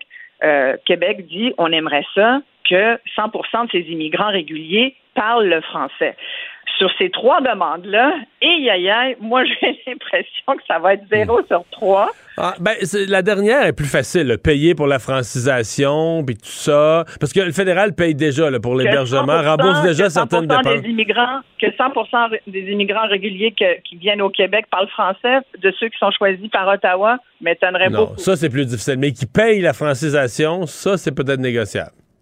Oui, ben, il, va peut-être aller là chercher euh, quelques quelques quelques petits gains ou accessoires. des, petites, des petites miettes, là, tu sais. Ils vont donner des petites miettes au Québec, là, juste pour faire taire les Québécois. Tu sais comment on est perçu? Tu le dis dans ton article, qui sont un peu tannés. Tu dis, je gêne même plus. C'est vrai. Non, mais c'est un gros mouvement, Canada anglais. Tu sais, euh, à un moment donné, il s'oublie, dans un comité sénatorial, euh, au milieu de l'automne, à un moment donné, ça s'est mis à parler de la situation des ambassadeurs. Puis à un moment donné, ils s'oublient, ils oublient qu'ils sont dans un. Puis là, à un moment donné, il y en a un qui dit Mais voyons, ça donne quoi les ambassadeurs? Il, dit, il y a des personnes de qualité qui sont refusées comme ambassadeurs parce qu'ils sont pas bilingues, ils parlent pas le français. Mais là, ils s'en vont dans un pays où de toute façon, ça parle pas le français. Mais là, tu dis OK, mais lui, là, il est sûr de son raisonnement, mais il oublie que l'ambassadeur. qu'il représente. Il oui, il représente un pays bilingue. C'est pas la question de savoir, tu vas être nommé ambassadeur en Corée. C'est sûr que le français, il est pas important pour le pays où tu t'en vas, là, pour, dans les rues du pays où tu t'en vas. C'est pas ça le principe. Le principe, c'est que toi, tu es le représentant désigné par le Canada pour représenter un pays qui est censé être bilingue. Mais là, un pays qui est censé être bilingue, c'est que je pense pour bien ben du monde au Canada anglais, c'est fini. C'est une vieille affaire, c'est l'époque où le Canada se prétendait bilingue. On est comme la ceinture fléchée, tu comprends, pour eux. Puis depuis euh, le, dernier recensement euh, en 21 le, le montre aussi, tu sais, le, le français décline, l'anglais gagne toujours plus de terrain. Euh, et il y a plein d'autres langues aussi qui font, tu sais, qui s'installent bien. Il y a près d'un demi-million de, Canadiens qui parlent mandarin. Il y en a autant qui parlent punjabi. Il y a plein d'autres langues, tu sais. Et dans la dans la tête de Justin Trudeau, c'est magnifique tout ça, tu sais. Puis oui, c'est magnifique. Mais il faut se souvenir qu'on est deux peuples fondateurs, tu sais, plus les Autochtones, dont on doit préserver les langues, euh, ça, ça j'en suis, euh, pas de problème. Mais le français fait partie de ces de, de l'héritage du Canada. Tu peux pas euh, tu peux pas nier ça. Alors qu'aujourd'hui, c'est ça qu'on essaie de, faire. On essaie de nier l'importance de notre langue. Puis là-dessus, on n'a même pas besoin d'être indépendantiste. Moi, je ne suis pas là. Mais on, a juste besoin d'aimer le français. Moi, tu écoutes, moi, sous la torture, Mario, c'est en français que je vais, me plaindre, tu comprends? Ça sera pas en anglais, jamais. Eh bien, ben écoute, euh, on va suivre la semaine prochaine cette rencontre. On aura sans doute l'occasion de s'en parler parce qu'ils ont promis qu'elle se. Ah, c'est sûr. c'est un de mes sujets préférés. Eh bien, ils vont pouvoir, ils vont être plus proches de Noël pour se souhaiter un joyeux Noël. Hey, merci, euh, Isabelle. Ça. ça. serait le fun qu'on ait une coupe de petits cadeaux d'Ottawa. Ah, pourquoi pas. Bye bye. Hein? Hey, bye. Pendant que votre attention est centrée sur cette voix qui vous parle ici, ou encore là, tout près ici, très loin là-bas, Celle de Desjardins Entreprises est centrée sur plus de 400 000 entreprises partout autour de vous. Depuis plus de 120 ans, nos équipes dédiées accompagnent les entrepreneurs d'ici à chaque étape pour qu'ils puissent rester centrés sur ce qui compte, la croissance de leur entreprise.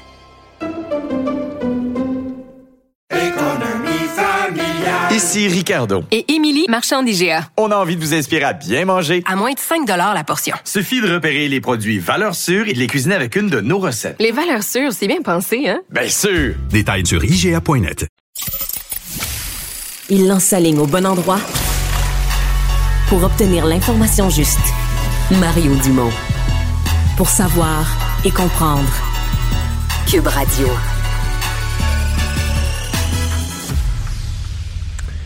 Les dernières données, entre autres publiées ce matin dans le National Post, qui nous montrent que les Canadiens euh, ont été moins, ont donné moins j'allais dire, ont été moins généreux, mais on donne ce qu'on a. Probablement que la situation financière, euh, l'inflation, tout ça n'a pas aidé.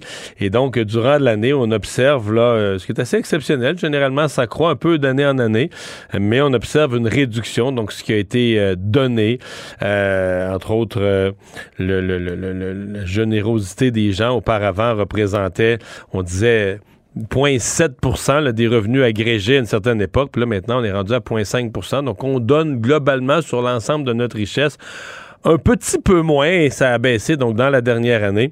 On va en parler avec James Hughes, président et chef de la direction de la mission Old Brewery. Bonjour, Monsieur Hughes. Oui, bonjour Mario Dumont. Est-ce que vous l'avez senti, euh, parce que vous, vous vivez évidemment avec la générosité euh, des gens pour, pour redonner à d'autres, mais euh, est-ce que vous l'avez senti? Oui, oui, euh, c'est clair, net et précise que euh, les donations individuelles euh, des Montréalais et Montréalaises qui nous soutiennent depuis des décennies ont baissé cette année. On fait deux campagnes annuellement là, et notre campagne de printemps a vu une baisse de 30 en termes de notre rendement. Donc c'est vraiment, est-ce que, important. Est-ce que moins de gens, est-ce que c'est moins de gens qui donnent ou est-ce que ceux qui donnent donnent des plus petits montants parce qu'ils sont plus serrés ou que leurs finances sont, sont plus difficiles? C'est les deux. C'est les deux euh, euh, en même temps. Donc, ça fait que justement, l'impact est, très sérieux et, euh, et ça finance beaucoup de nos services. Hein. C'est pas juste le gouvernement qui, qui finance des services de première ligne. Là. C'est et la générosité des Montréalais et Montréalaises là, et actuelle, là, c'est, serré, c'est sûr. Ouais.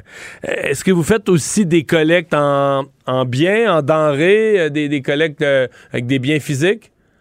Oh oui, absolument. On appelle les dons tangibles. C'est absolument fantastique euh, qu'est-ce qu'on reçoit, particulièrement en termes d'alimentation. Ça, ça n'a pas baissé. On a beaucoup de dons tangibles. Euh, ça continue. Les vêtements aussi pour nos messieurs et mesdames qu'on nous desservons.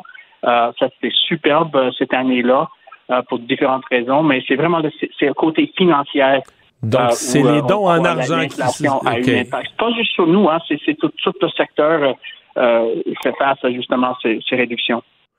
Euh, ça m'amène un peu à une question. Les gens qui donnent un organisme comme le vôtre, euh, est-ce que ce sont des gens euh, très riches? Parce qu'on a l'image, évidemment, des grands galas de philanthropie où les gens font des dons, mais tu sais, ça coûte 5000 pièces la table. Mais est-ce que, est-ce que vous avez de ça, des grands donateurs, ou est-ce que c'est monsieur, madame, tout le monde qui, qui vous aide à vivre? Ben oui, euh, c'est tout ça. Donc, on a absolument des, des, corporations, des fondations qui nous donnent euh, des sommes importantes à chaque année. Euh, on a des individus, individus plus riches qui donnent un petit peu plus. On a des gens qui sont moins riches qui donnent un petit peu moins, mais c'est toute la combinaison de toutes ces, ces donations ensemble qui fait que on peut financer nos opérations. Et c'est un, un, double problème là. Donc, parce que c'est pas juste qu'on a une baisse de revenus, on a une augmentation de demande. Ah Dans notre secteur d'itinérance, c'est en croissance. Et là, donc, on, peut, on doit mettre euh, plus de services euh, à la première ligne et, et là, on n'a pas les argents nécessairement pour le faire. Euh, qu'est-ce qui. est-ce que c'est des gens, est-ce que c'est la pauvreté qui vous amène? Vous dites qu'il y a plus de gens en itinérance, plus de besoins. Est-ce que c'est la pauvreté qui amène ça ou est-ce que c'est d'autres, d'autres problèmes de, de, de, santé mentale, etc.?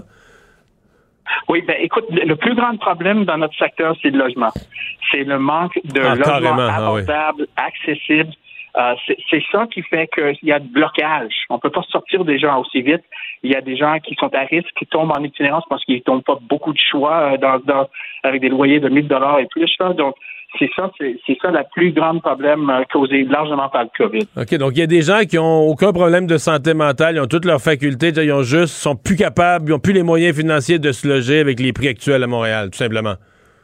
C'est ça, c'est en plein ça. Mais rappelle que c'est pas euh, c'est pas tout le monde qui ont des, des, des problèmes de pauvreté ou santé mentale ou problèmes d'addiction, etc. qui qui vont venir en, dans la situation d'itinérance. C'est un faible pourcentage. C'est vraiment des comportements qui fait que justement il y a une résistance à, à l'aide, résistance à être euh, supporté par le, les les, euh, les instances. Donc c'est ça, ils tombent dans les cracks. Et c'est nous, Oldbury et les autres là, on est là dans les cracks. C'est ça, c'est ça notre mission là. Comment vous, euh, parce que vous parlez de, dons euh, légèrement inférieurs, ou quand même vous êtes 30% inférieur pour votre campagne du printemps, comment est-ce que vous suppléez à ça? Comment est-ce que vous compensez? Ben, écoute, c'est ça, on, doit travailler plus fort. On doit tenir plus d'événements. On doit euh, demander à différents gens. On doit être le plus créatif possible parce que c'est impossible de réduire nos, services. Et donc, c'est ça, je pense que tout le secteur est dans la même position, qui doivent travailler encore plus pour, euh, pour s'assurer la livraison des mêmes services que qu'on nous offrons actuellement. Ouais. Bon, pour les gens qui nous euh, pour les gens qui nous écoutent euh, et qui voudraient faire qui, qui, se disent bon moi j'ai pas donné cette année, il est pas trop tard? Et pas trop tard, absolument. Euh, missionoldbury.ca, merci beaucoup. Missionoldbury.ca. Euh, ils ont beaucoup de façons à nous aider euh, online. Là. Euh, et euh, on des postages et peut-être dans, dans, chez vous, dans votre courrier aussi. merci beaucoup de, de votre soutien. Ben James Hughes, merci d'avoir été avec nous.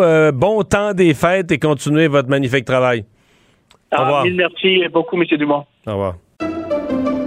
Pendant que votre attention est centrée sur cette voix qui vous parle ici, ou encore là, tout près ici, très loin là-bas, ou même très, très loin, Celle de Desjardins Entreprises est centrée sur plus de 400 000 entreprises partout autour de vous.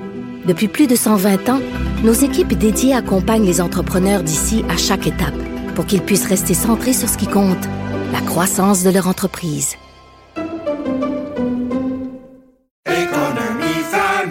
Ici Ricardo. Et Émilie, marchand d'IGA. On a envie de vous inspirer à bien manger. À moins de 5 la portion. Suffit de repérer les produits valeurs sûres et de les cuisiner avec une de nos recettes. Les valeurs sûres, c'est bien pensé, hein? Bien sûr! Détails sur IGA.net.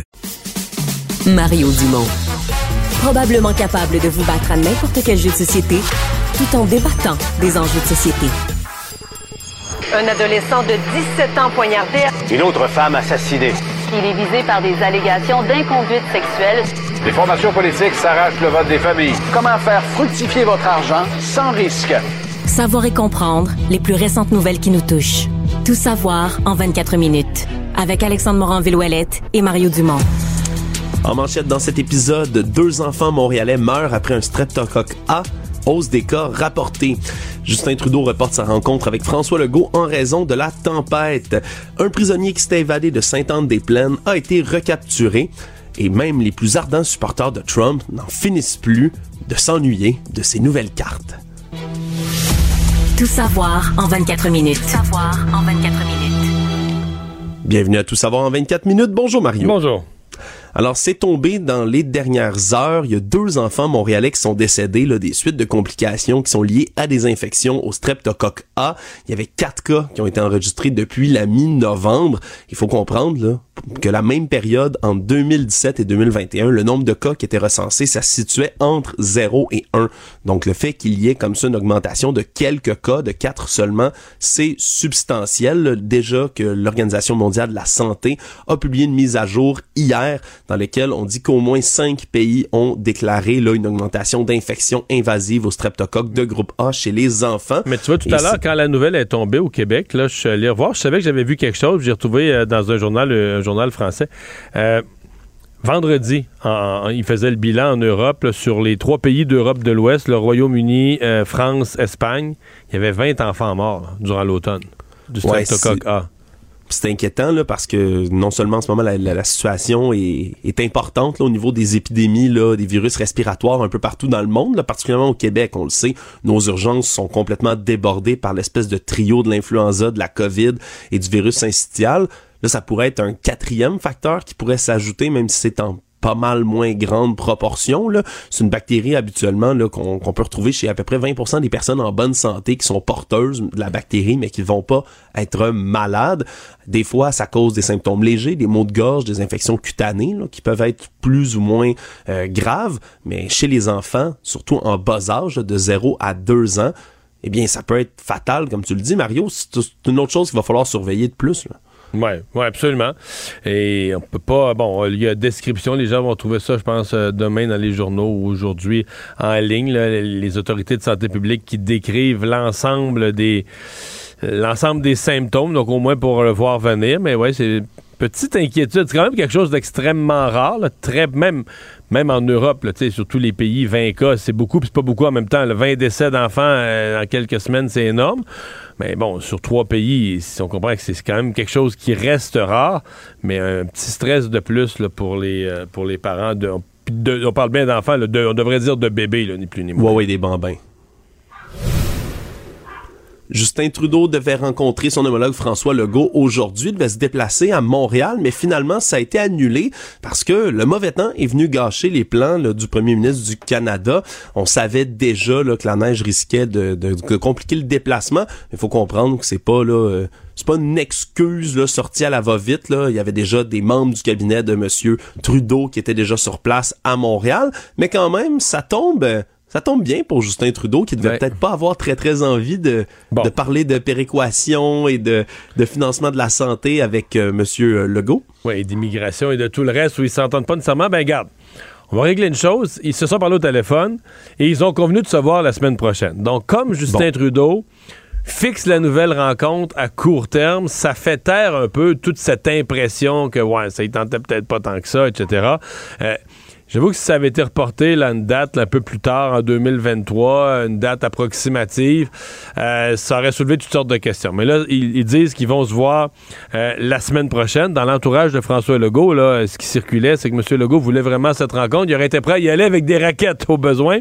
c'est ce qui avait circulé. Mais moi, j'avoue, quand je l'ai entendu ce matin, puis je, me répète, là, on parle plus de ça, je le dis quand même pour pour fin de réflexion, mais là, ils l'ont fixé à court terme. Mais matin, je me suis dit, la manière que je me suis senti, tu sais, quand on était enfant, puis on voulait pas qu'il y ait d'école le matin, puis là, on tassait le rideau, on se levait, puis on savait la veille, on s'était couché, bon, tempête de neige.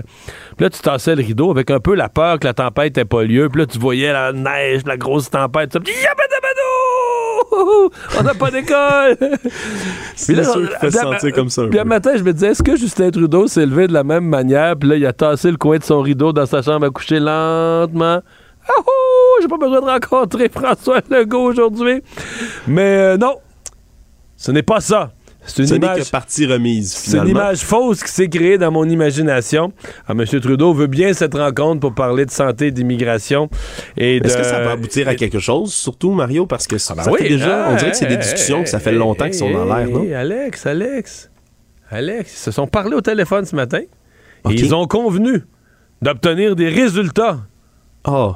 Ils se sont convenus. mauvaise foi, Mario. Oui, oui, ils, Je sont- ils ont convenu euh, au téléphone là, ce matin que la rencontre devrait avoir lieu la semaine prochaine et qu'ils devraient régler des problèmes. Donc, je ne suis. Je vais passer la fin de semaine confiant. Voilà. Ah, bon, je suis content de l'entendre, Mario. Savoir et comprendre. Tout savoir en 24 minutes. Ce matin, il y a une marche qui a eu lieu pour la petite fille ukrainienne qui a été happée mortellement mardi lors d'un délit de fuite alors qu'elle se rendait à l'école. Ils étaient plus d'une centaine de piétons, là, les trucs sur la tête, mitaines au point, entre autres, à cause du, temps hivernal, à porter des pancartes, priorité aux piétons, halte à la violence routière. Ça a commencé peu avant 8 heures et ça s'est terminé devant l'école Jean-Baptiste Meilleur que fréquentait la jeune Maria Legenskova.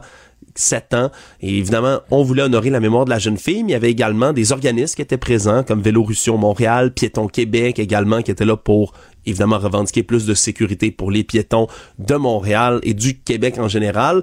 Mais par la suite, il y a également Valérie Plante qui s'est présentée, la mairesse de Montréal, la cour porte-parole de Québec solidaire, Manon Massé aussi, qui ont joint leur voix aux manifestants. Euh, évidemment, ça a choqué cette, euh, cette histoire-là, mais est-ce qu'on va vraiment pouvoir modifier les euh, règlements, les limites de vitesse pour la sécurité des piétons à Montréal? C'est sûr ça relance des questions, mais pour ce qui est des moyens, Mario, c'est un peu plus difficile à entrevoir. Ouais, ouais, ouais. Écoute, euh, je- il semble quand même que dans ce quartier-là, euh, il y a depuis des années des questionnements. Puis là, ça va. J'ai entendu des gens parler de la grosseur de l'arrêt obligatoire, sa visibilité, euh, jusqu'à la configuration des trottoirs, les limites de vitesse, tout y passe. Euh, moi, j'ajouterais euh, le fait que quand. Parce que, bon, il semble qu'en plus, là, dans ce cas-ci, on, on a pris des mesures non réfléchies sur la rue Sherbrooke. Donc, on a dévié involontairement, mais. Faut que tu penses à ça, là, t'es la ville, tu fais de la merde sur une rue, t'envoies les gens sur la rue d'à côté, là. Dire, ben, Ouais. Si tu les envoies pas par décision personnelle, là, c'est leur Waze ou c'est leur euh, Google Maps qui va leur dire hey, quitte Sherbrooke, le débarque de Sherbrooke, c'est jam- la ville, a- la ville a reconfiguré de Sherbrooke, ça va être jamais bien ben comme il faut. Fait que C'est des applications programmées pour ça, là. On peut ben, pas pour y trouver le chemin le plus court. Fait que quand la ville fait de la, fait de la chenoute sur une rue, elle envoie les gens sur l'autre. Mais là, regarde, tout le monde, il y a une sensibilisation, il y a une catastrophe qui est arrivée, il y a une sensibilisation. Je pense que tout le monde est de bonne foi puis veut améliorer. Sais-tu quoi? Il y a quelque chose dont les médias, on a très peu parlé. Puis moi, c'est des gens qui m'ont écrit, des gens des régions, des gens des banlieues, qui eux, sais-tu quoi? Sont étonnés qu'à Montréal, dans des rues importantes, il n'y ait pas de brigadiers. Les gens, Hmm. les gens de l'extérieur de Montréal sont étonnés, où il y a plus de brigadiers, semble-t-il. Mais je sais, moi, par exemple, dans mon village, là, je parle de mon village, même pas, pas à Rivière-du-Loup, à Kakuna. Je veux dire, tu traverses pas à 132 sans brigadier, là. Tous les enfants qui ont à traverser, il y a des. Mais à Montréal, je sais, ben là, les enfants partent dans toutes les directions. Il y a beaucoup de rues, c'est des quadrillés de rues. Tu peux pas avoir des brigadiers à tous les coins de rue. Ben oui, puis il y a tellement d'écoles, il y a tellement d'élèves, prend... Déjà qu'on a de la pénurie de main-d'œuvre dans tous les Non, domaines, je mon sais, Dieu, je sais, je sais. des brigadiers et des brigadières à Montréal. là? Non, je sais. Mais, mais les, je je te dis que les gens d'ailleurs, de hors de Montréal, là, sont quand même étonnés que ni parents ni brigadiers, que des enfants de cet âge-là, là, tu sais, puis ça semble être la norme, là, mais que des enfants aussi jeunes soient laissés là, euh, seuls sur la rue. euh, C'est vrai que c'est une bonne réflexion. J'avais, Ah ouais. jamais pensé Ah ouais, à ça, enfin, que mais, des, des brigadiers, on en a moins dans les endroits comme ça, urbains, où il y a le plus de circulation, de densité urbaine, de véhicules qui se déplacent, qu'ailleurs. C'est fou quand même. Ouais. Mais c'est ça, ça- comme tu dis, il y a tellement de rues, tellement de coins de rue. C'est comme si en nombre, ça, ça paraît comme difficile à appliquer. Tout savoir en 24 minutes. Un homme atteint de la sclérose latérale amyotrophique. La SLA, une grave maladie dégénérative, doit recevoir l'aide médicale à mourir samedi. Martial Larouche, 68 ans, qui a reçu son diagnostic en septembre dernier. Mais là, il ne verra pas sa dernière volonté être exaucée, au final parce que euh, lui aurait aimé donner sa moelle épinière et son cerveau à la science pour tenter de régler la SLA, une maladie pour laquelle il n'y a toujours pas de remède et pour laquelle il faut qu'il y ait de la recherche intense qui soit faite et on a besoin de ce genre de don-là. Le problème, c'est que lui, son rendez-vous pour l'aide médicale à mourir est prévu samedi à 11h à l'hôpital de Chicoutimi. Mais la fin de semaine, comme ça, il n'y a pas de personne disponible pour venir faire un prélèvement du cerveau. Ça a l'air qu'il faut qu'il y ait une équipe spéciale, une instance spéciale qui vienne faire le prélèvement du cerveau chez quelqu'un qui décède comme ça. Il va pouvoir donner ses poumons, par exemple, mais lui, ses dernières volontés, ça aurait vraiment été de donner son cerveau comme ça à la science. C'est fou quand même que quand on parle de pénurie de main-d'œuvre, on puisse même pas donner son cerveau quand c'est prévu ben, qu'on meurt telle je date. Sais, je sais, ça m'a fait ben de quoi, puis ses dernières volontés, puis on comprend que c'est quand même la recherche, c'est une maladie épouvantable, par là, une des pires maladies qu'on puisse imaginer. C'est pour ça que dans tous les dossiers d'aide médicale à mourir, c'est des cas qu'on a mis à l'avant-scène pour faire, pour faire réfléchir. Mais en même temps, je comprends un peu que dans le cas des organes qui sont là pour sauver des vies, on, les récupère. On a ce qu'il faut, peu importe mm. le jour de la semaine, un accident arrive à n'importe quelle heure. quand il s'agit d'avoir des organes. Mais des organes pour la science, pour la recherche, on n'a pas la même politique parce que, bon, il n'y a pas de vie en jeu. C'est plus la recherche qui est en jeu qui pourrait. Euh, il n'y a pas d'urgence. Je, ne sais pas quoi dire. C'est certain, là, ça, ça, nous secoue. C'est les dernières volontés d'un homme qui a une maladie rare, puis ça ça pourrait aider à la recherche. Mais bon, je, je, suppose que des gens qui, euh, qui analysent ça ont regardé, c'est suffisamment grave comme situation, ne doivent pas s'amuser avec ça. on manque de main-d'œuvre, c'est certain. on manque de monde partout dans le réseau de la santé.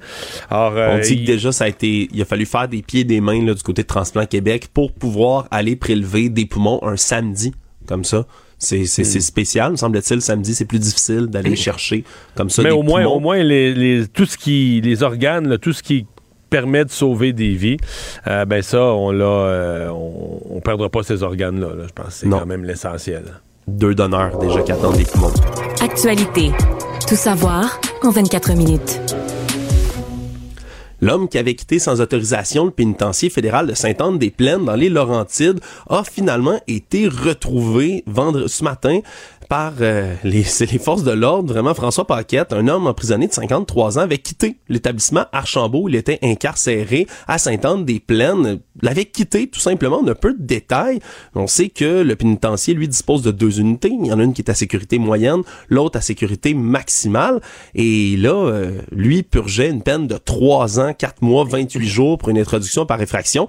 Et on dit que quand on a fait le décompte des détenus, finalement, jeudi soir tard, mais on s'est rendu compte que M. Paquette n'était tout simplement pas là.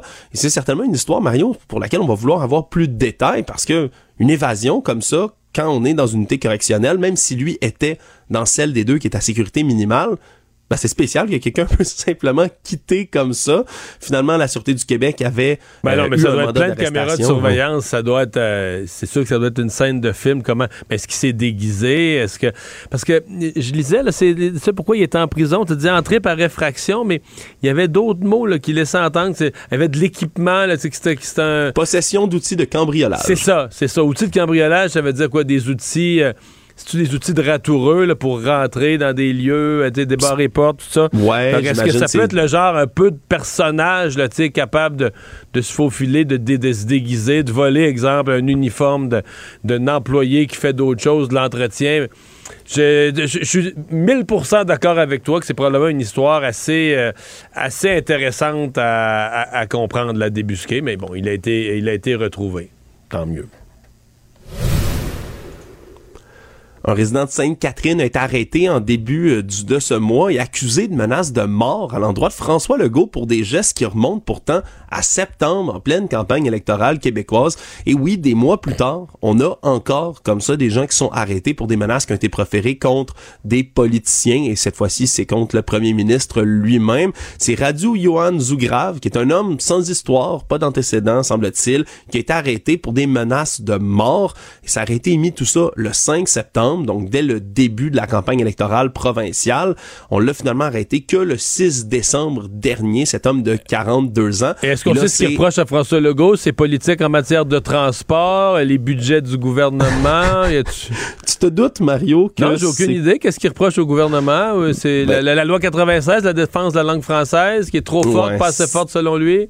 Ouais, sur ces médias sociaux, même si on ne peut pas voir en ce moment les propos exacts qui ont été proférés par l'homme, parce qu'il y a eu un nettoyage là, depuis sa mise en accusation qui a été fait sur son compte Facebook, mais il y a quand même là des messages qui s'opposent aux mesures sanitaires, ah, aux mesures contre ça, le confinement. Ça, ça. Je t'entends être ironique, Mario, mais oui, effectivement, ça semble être encore une fois en lien avec les mesures sanitaires. Donc l'accusé va rester en liberté là, pendant les procédures en ce moment. Évidemment, évidemment, les conditions de ne pas entrer en contact avec Monsieur Legault, de ne pas se rendre à son domicile. Mais c'est encore une fois là, une accusation de plus parmi les nombreuses menaces qui ont été proférées envers les candidats, les candidates qui sollicitaient le vote des électeurs. On rappellera, là, il y a 70 infractions criminelles, 31 arrestations qui ont été effectuées au terme de la campagne. Quel fléau, hein? quand... quel fléau, quel fléau, quel fléau. Euh quand je vois un, un, un, gars sans histoire comme ça, on est obligé de penser que, sais, qui, comment, comment dire, que, c'est les réseaux sociaux, mais qui se sont fait craquer, qui se sont fait monter la tête, puis que. Il y a des gens qui comprennent toujours pas que sur les réseaux sociaux non plus, tu peux être accusé d'un crime. Faire des menaces de mort sur les réseaux sociaux ou les crier dans la rue à ton voisin, ça a le même effet là, maintenant. Là. On peut, on peut vivre sur les réseaux sociaux. Ouais, si vous préférez des menaces de mort dessus envers quelqu'un, on, on, va vous accuser. Là. Vous ne pouvez pas plus faire ça, mais il y en a qui prennent l'Internet pour un dépotoir. Là, t'sais. Économie. Une autre journée, une autre frasque du milliardaire controversé Elon Musk, notre nouveau propriétaire de Twitter, en plus de Tesla et de tout le reste, qui, cette fois-ci, a provoqué un autre tollé qui est un peu plus important, Mario, qui s'est rendu jusqu'à l'Union européenne elle-même parce que il a suspendu le compte de plusieurs, plusieurs journalistes américains qui eux dénonçaient toutes sortes de choses par rapport à Elon Musk. Monsieur Musk qui lui proclame que certains journalistes ont fait ce qu'on appelle du doxing, c'est-à-dire auraient révélé des données euh, par rapport à l'adresse ou à la localisation elle-même de Monsieur Musk, ce qui a été vivement dénoncé par les journalistes eux-mêmes qui ont dit c'est pas du tout ce qu'on faisait. Il y en a entre autres, euh, par exemple Mario, qui ont repartagé le lien menant à d'autres comptes de Ellen Jet. Tu te souviens, on en avait parlé plus tôt cette ouais, semaine. Elon Musk a suspendu ce compte qui suivait son jet privé un peu partout au travers du monde, même si ce sont des données Mais je voyais qu'aux États-Unis, c'est ça, c'est que c'est même la loi, que ce soit de la, la position d'un avion, c'est euh, c'est fait pour être public, c'est légalement obligatoire que ce soit public. Exactement. Et donc, il y a rien pourtant là-dedans qui est censé être illégal, même selon les politiques elles-mêmes de Twitter. Mais là, Elon Musk, qui commence à agir ni plus ni moins là, comme un dictateur sur Twitter, qui, malgré les, le fait qu'il a publié toutes sortes de publications, entre autres, il avait promis de jamais bannir le compte d'Ellen Jet. Il avait également dit, je souhaite que tous mes ennemis restent sur Twitter pour pouvoir me critiquer librement ça commence à ressembler au contraire. Et c'est pas euh, des journalistes. Mais c'est gros, là. C'est, c'est ça la vraie.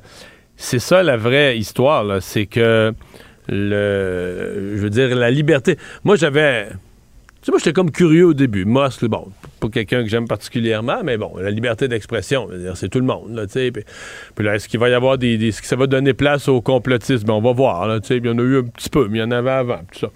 Mais là, vraiment, euh, pour moi, aujourd'hui, c'est lui-même qui fait un 180 degrés sur, et je me le mets en guillemets, ses principes, en tout cas ce qui devait être ses principes, mais qui... Et tu sais, le, le, vrai test de la liberté d'expression, ben, c'est quand on parle de toi-même. C'est dire que quand les gens le critiquent ou des journalistes parlent d'Elon Musk, euh, j'ai deux gros problèmes. Le premier, c'est OK, c'est la liberté d'expression, c'est bon tant que ça te concerne pas toi. Ouais. La deuxième chose, c'est que, ben, moi, j'ai un malaise, là. Tu sais, à un moment donné, t'es PDG de ton Twitter. Bon, tu peux dire, t'as le droit, là, avec ton jugement, d'établir un certain nombre de règles. Mais t'es pas supposé avoir toi-même les deux mains dedans. Là. Tu comprends? T'es supposé... À... Là, il a aboli le comité de, de, de, d'examen des, des, des, des, des, plaintes ou de la désinformation ou des, menaces, etc. Alors là, c'est comme... C'est comme si c'est le PDG lui-même qui est... Euh, qui regarde qui a le droit. Donc, lui, je l'aime pas. Lui, il a dit ça contre moi. Aïe, aïe, aïe, aïe, aïe, aïe. C'est le PDG qui a deux mains dedans. Euh, pour moi, là, c'est sa pire journée. Là. C'est la journée. Lui, lui, en fait une question de sécurité, le dog sync, mais ça tient pas là. Ça, ça, tient peu la route. Pas la route là. il s'est même ramassé dans une conversation là, audio et j'en ai écouté des extraits là, dans lesquels il se fait confronter par les journalistes eux-mêmes. Il s'est rendu virtuellement là et au moment où il se fait confronter, il décide de quitter tout simplement la conversation sans répondre aux questions. Et là, on parle pas de petits médias, là, c'est CNN, New York Times, le Washington Post, des journalistes indépendants que je suivais depuis longtemps, moi, sur Twitter, Mario, qui font un travail important contre la désinformation, qui n'ont jamais fait de doxing, là, de ce que j'ai pu voir sur leur compte, qui ont été suspendus. Et là, l'Union européenne menace M. Trump de sanctions et l'ONU elle-même, les Nations unies, ont dénoncé un dangereux précédent du côté de M. Musk. Cette fois-ci, ça a vraiment plus de répercussions. Avec la FIFA, la Coupe du Monde qui bat son plein. On a révélé aujourd'hui euh, le budget pour l'année 2023 et on anticipe des revenus records de 11 milliards de dollars pour l'année 2023 de la FIFA pour leur prochain cycle en fait qui va se rendre jusqu'en 2026. Là, on est censé recevoir le prochain mondial qui va être à la fois au Canada, aux États-Unis et au Mexique et on veut augmenté le tournoi à 48 équipes. Donc, on a été euh, satisfait finalement du Qatar. C'est certain que, outre tous les scandales de droits humains et autres qui ont eu lieu dans le pays, ça a l'air que money talks, l'argent parle, et on a fait beaucoup, beaucoup, beaucoup d'argent du côté de la FIFA, et on est heureux de bientôt en faire encore plus. C'est la nouvelle la moins surprenante de l'année. C'est ça. Le monde. Mario, as-tu acheté tes cartes virtuelles Donald Trump pour la modique somme de 99? J'ai pas pu. En 12 heures à peine, les 14 000 se sont vendus. Je voulais t'échanger mon Donald Trump éléphant contre un Donald Trump Top Gun. J'en ai pas. J'en ai pas. Écoute, les, même les plus ardents supporters de Donald Trump sont encore déçu, mais déçu et s'exprime haut et fort depuis 24 heures, depuis la révélation, là, le big announcement, l'annonce majeure qu'était censé faire Donald Trump sur son réseau mais Truth Social. Personne n'avait vu venir ça. C'est comme si tout le monde, est, comme tu dis, même ses supporters ont semblé tomber en bas de leur chaise de dire mais qu'est-ce que c'est ça, cette niaiserie-là? Même, même dans les théories du complot les plus folles, les supporters de QAnon, Mario, là, je, je, documente leur réaction depuis 24 heures et les gens savent pas quoi dire. Ils ont, ils ont pas ils n'ont pas de réponse. Littéralement, ils n'ont pas de réponse à ce que dit Donald Trump. Ils s'attendaient à voir des grandes révélations, s'attendaient à ce qu'il annonce quelque chose pour la campagne de 2024. Mais non, il annonce ça. Mais est-ce que c'est clair pour toi? Là, ça a rapporté 4 millions et demi. Ouais. Est-ce que c'est clair pour toi où va cet argent-là? C'est-tu pour... Euh, ah, il, il, a, il, écrit directement sur son site que ça va pas dans un effort politique, mais ça risque plutôt de l'aider, là, même si c'est pas précisé, à payer les nombreuses poursuites qu'il y a contre lui. Là. Sincèrement, c'est des frais d'avocat. Moi, je pense personnellement que c'est là-dedans que ça va aller, mais à ce point-ci, il fait juste... Ex... C'est un escroc, là, Mario. C'est un escroc. Il fait juste voler de l'argent aux, gens pour littéralement rien. Puis je peux faire écouter rapidement, Mario, Newsmax, là, qui est un des, des postes aux États-Unis qui est absolument pro-Trump, qui sont pas objectifs du tout. On peut écouter comment ils ont réagi à tout ça de leur côté. Uh, that is his major announcement. Many thought it would be political. Many thought it would be about maybe uh, creating a new party. I mean, there was so much speculation on this. Uh, but it's not that. It's a digital trading card. T'entends la déception dans leur voix des gens là, qui ont. Mais c'est parce que les cartes, c'est ridicule. Là. Je comprends qu'il y a 14 000 qui ont acheté ça. Euh, 99$ en même temps, ça coûtait pas une fortune. Mais je veux dire, c'est une connerie. C'est super ridicule. C'est laid. C'est ah, mais c'est pire que tout, parce que c'est même pas un vrai produit. Tu sais, c'est des NFT. Il y a des gens, oui, il y a un marché pour ça, mais même la mode des NFT, Mario, c'était en début d'année, c'était vers la fin de l'année dernière. C'est même plus tant que ça à la mode. C'est des NFT ridicules. Il y en a ah. un, il y en a un, mettons, qui est comme en astronaute. on voit sa tête. Tu te dis, OK, mais c'est quoi? Qu'est-ce que c'est que ça? je, je, personnellement, moi, qui a aucune formation là-dedans, Mario, je te promets que je peux faire des meilleurs montages que ce qu'il y a sur ces cartes c'est sont, sont même pas belles. C'est c'est complètement fou vraiment là. On, on, comprend pas trop qu'est-ce qui a euh, qu'est-ce qui est passé par la tête de monsieur Trump. On parle de Trump euh, à l'instant, nouvelle de dernière minute là, c'est le site Politico qui est quand même, en tout cas, relativement fiable. C'est une espèce de, de site très politique américaine. Et selon eux, ils peuvent se tromper, c'est la seule source pour l'instant, ça semble pas confirmé par d'autres, mais eux disent que le panel du 6 janvier euh, va demander au ministère de la Justice d'intenter trois charges criminelles, trois, euh, euh, trois accusations criminelles contre Donald Trump. Wow. Là, on franchit une grosse étape. Tu vois, c'est là que vont aller ces 4 millions de dollars, Mario, sûrement. Parce qu'il va en avoir grandement besoin. vraiment, il va falloir qu'il fasse d'autres cartes. ouais, il va falloir qu'il en sorte d'autres. En finissant, Mario, rapidement, petite nouvelle là, au- à Berlin. Il y a un aquarium d'un million de litres d'eau prestigieux d'une quinzaine de mètres à Berlin qui a explosé, qui a déversé des poissons, des millions de litres d'eau et deux blessés partout. C'était un aquarium extraordinaire. As-tu Vous vu les images? C'est complètement fou. En fait, j'allais dire, les images de l'aquarium, à quel point c'était magnifique. C'est un gros cylindre au milieu du lobby de l'hôtel. Puis t'as un ascenseur qui passe dans le centre. Ah, c'est tellement beau, tout. ça n'a pas de bon sens. Mais la vitre, a, ça a carrément explosé. La vitre a pété. Je sais pas si c'est la pression de l'eau, la vibration avec le temps, je sais pas quoi. On dit que c'est l'usure, l'usure des matériaux là, qui aurait créé tout ça pour l'instant, les théories, mais il y a des gens qui ont été gravement blessés. Mais On a dû c'est prendre des chiens pour fouiller des décombres. c'est C'est pas croyable, c'est tri- d'une tristesse de voir cet aquarium-là exploser. Heureusement, il n'y a personne de mort pour l'instant, mais bon, à part les poissons, par centaines. Résumer l'actualité en 24 minutes, c'est mission accomplie. Tout savoir en 24 minutes. Un nouvel épisode chaque jour en semaine. Partagez et réécoutez sur toutes les plateformes audio. Disponible aussi en audiovisuel sur l'application Cube et le site cube.ca. Une production Cube Radio. Pendant que votre attention est centrée sur cette voix qui vous parle ici, ou encore là, tout près ici, très loin là-bas, Ou même très, très loin. Celle de Desjardins Entreprises est centrée sur plus de 400 000 entreprises partout autour de vous. Depuis plus de 120 ans, nos équipes dédiées accompagnent les entrepreneurs d'ici à chaque étape pour qu'ils puissent rester centrés sur ce qui compte, la croissance de leur entreprise.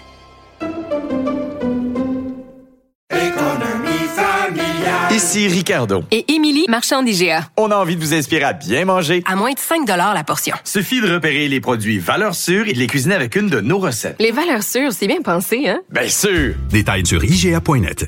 Mario Dumont. Sous ses airs sérieux, se cache un gars qui ne se prend pas au sérieux.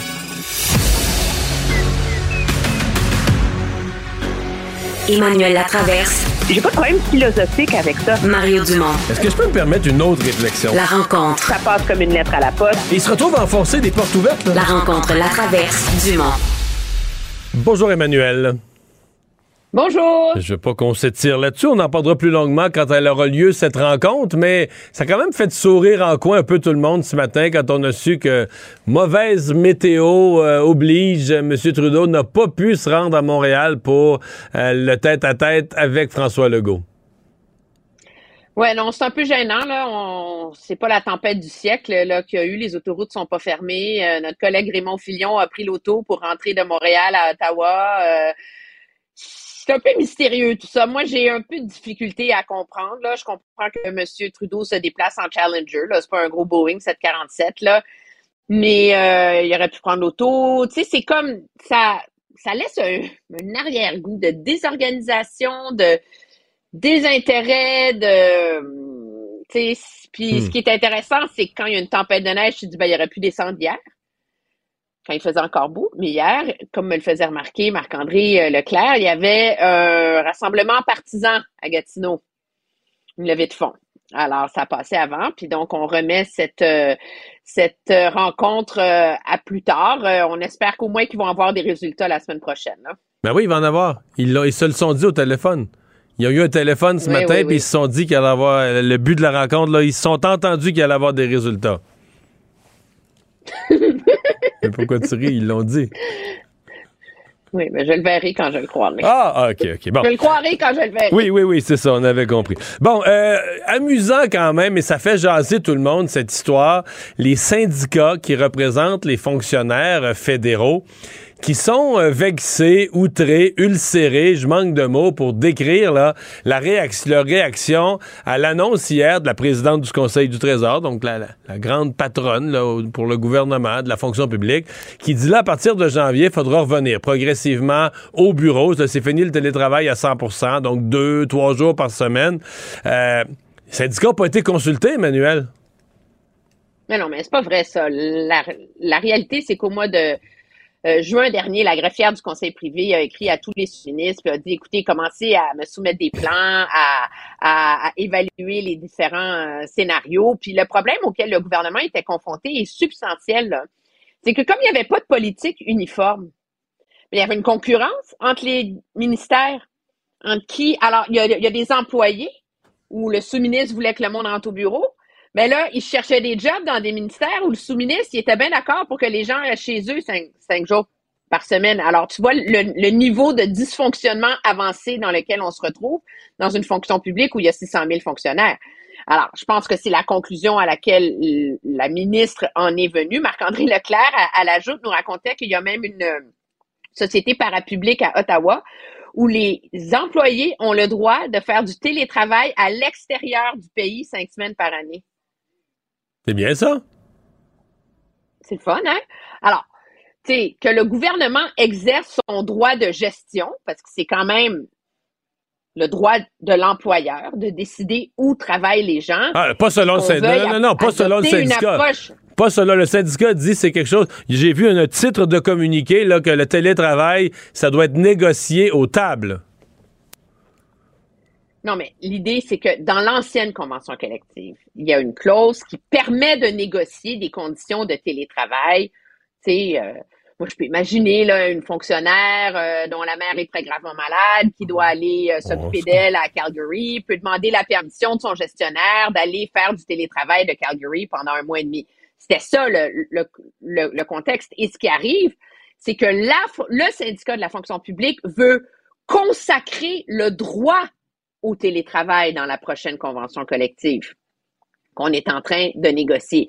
Alors, c'est un peu prévisible et normal que la présidente du Conseil du Trésor mette son pied à terre avant d'avoir le bras dans l'engrenage jusque-là de ces négociations-là, puis qu'elle réclame surtout euh, une forme d'uniformité à travers euh, le gouvernement. Mais moi, je dois te dire que la phrase qui m'a scié les jambes dans l'entrevue que tu as faite avec le, avec le porte-parole du syndicat ce matin, c'est quand il a dit la seule, la seule bonne nouvelle avec le retour au bureau, c'est qu'il va y avoir plus de fonctionnaires sur les piquets de grève.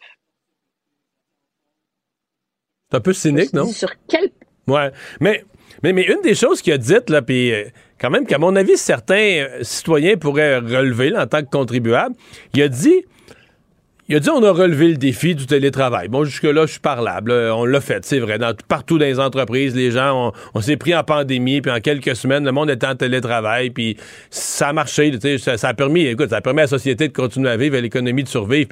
Mais, il me là, les services ont jamais été aussi bons que présentement. Les services sont livrés à la population. Les services fédéraux ont jamais été aussi bons que cette année. Penses-tu que c'est clair, ça, pour toute la population? Oh, bon. Pendant ma question, je comprends qu'on a perdu la communication avec euh, Emmanuel. Euh, oui, parce que là, euh, bon, les passeports, l'immigration, quelques petits dossiers ou la fonction publique fédérale. Pas sûr que pour Dieu, Madame, tout le monde, c'est si clair.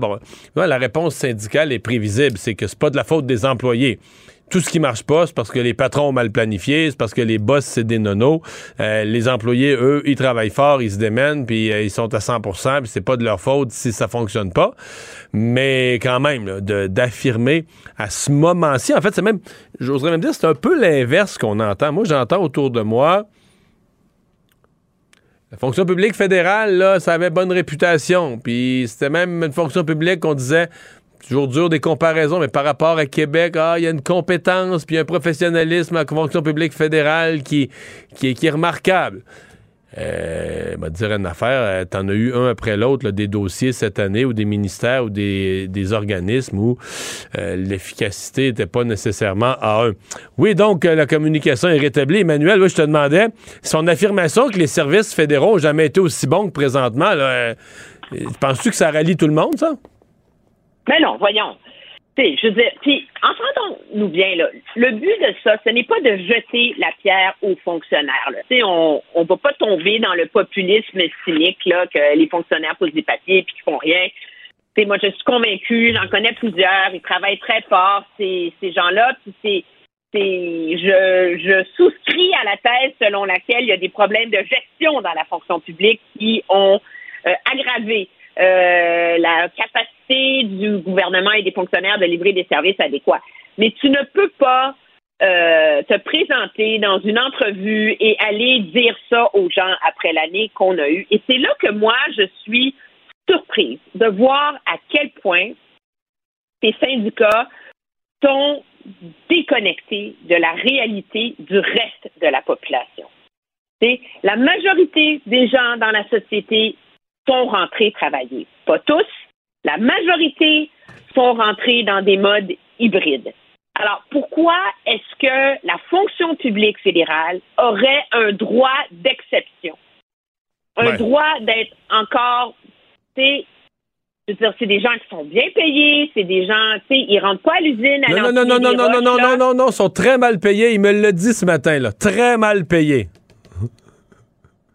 Oui, puis ils ont une très mauvaise pension, puis c'est vraiment leur... Tu sais, à un moment donné, là, ouais. je veux dire, c'est... C'est dans le, ton. Sois pas content de la façon puis de la désorganisation de tout ça du côté du, du gouvernement puis de la, du Conseil du Trésor. Moi, euh, j'en suis, mais c'est comme quand trop, c'est comme pas assez, là, tu sais. Mais le, télétravail va rester, le télétravail va rester de toute façon. À mon avis, tout, dans tous les milieux de travail, il y a quelque chose qui s'est qui s'est installé. C'est juste le principe, est-ce que de, de, dire que tu reviens plus du tout, puis que tu veux pas revenir, puis qu'il faudrait que ça soit négocié. Il y a un ton, là, disons, qui est assez, euh, assez particulier. Et je veux t'entendre sur euh, l'aide médicale à mourir. le ministre Lametti qui a finalement, j'allais dire reculé, plus reporté son projet. Mais euh, est-ce qu'il a bien fait? J'entendais quand même que les conservateurs étaient assez, euh, étaient assez réfractaires au changement qu'ils euh, voulaient mettre de l'avant. Oui, la réalité, c'est que M. Lametti est sérieusement coincé entre les cordes et l'arbre hein, sur la question de l'aide médicale à mourir parce que quand la loi a été adoptée au fédéral initialement, il y a eu une clause grand une clause crépusculaire qui a été mise dans le projet de loi comme quoi, à partir du 17 mars 2023, les gens dont la seule maladie était un trouble mental auraient droit à l'aide médicale à mourir. C'est écrit dans la loi. Et là, comment tu fais pour encadrer ça maintenant? Et le problème que le gouvernement fédéral a, c'est que à cause de comment le jugement de la Cour suprême est rédigé, il y a un assez important consensus chez les juristes que tu peux pas il faut offrir l'aide médicale à mourir aux personnes qui ne souffrent que de désordres mentaux. Euh, tu vois-tu la complexité de comment tu fais pour trancher que ta dépression, ta schizophrénie est, est irrémédiable?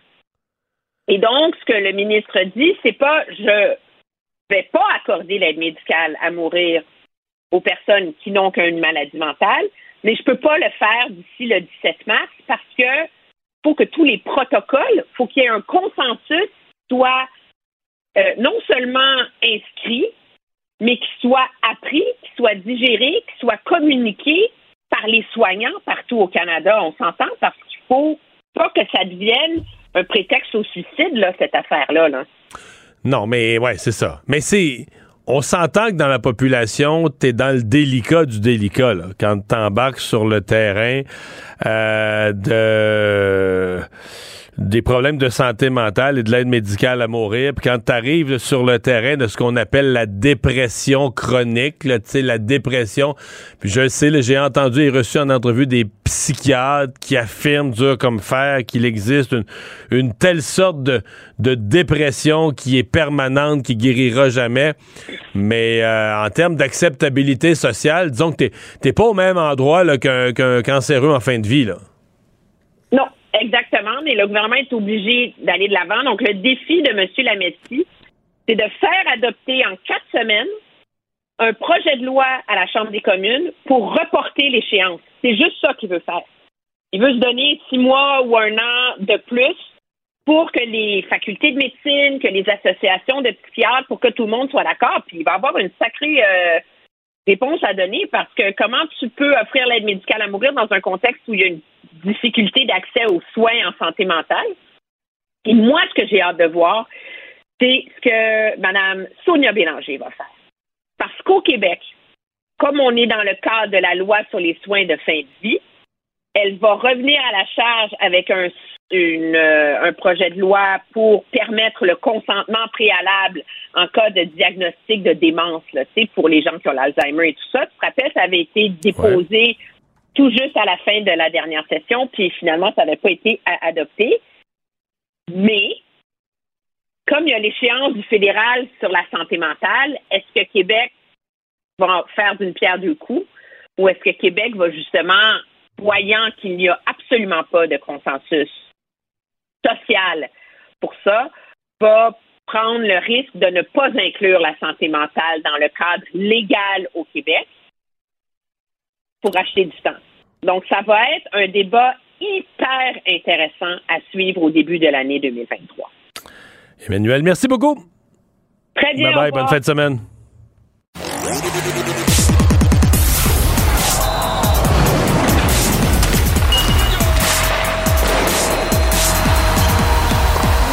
Jean-François Barry, un chroniqueur pas comme les autres.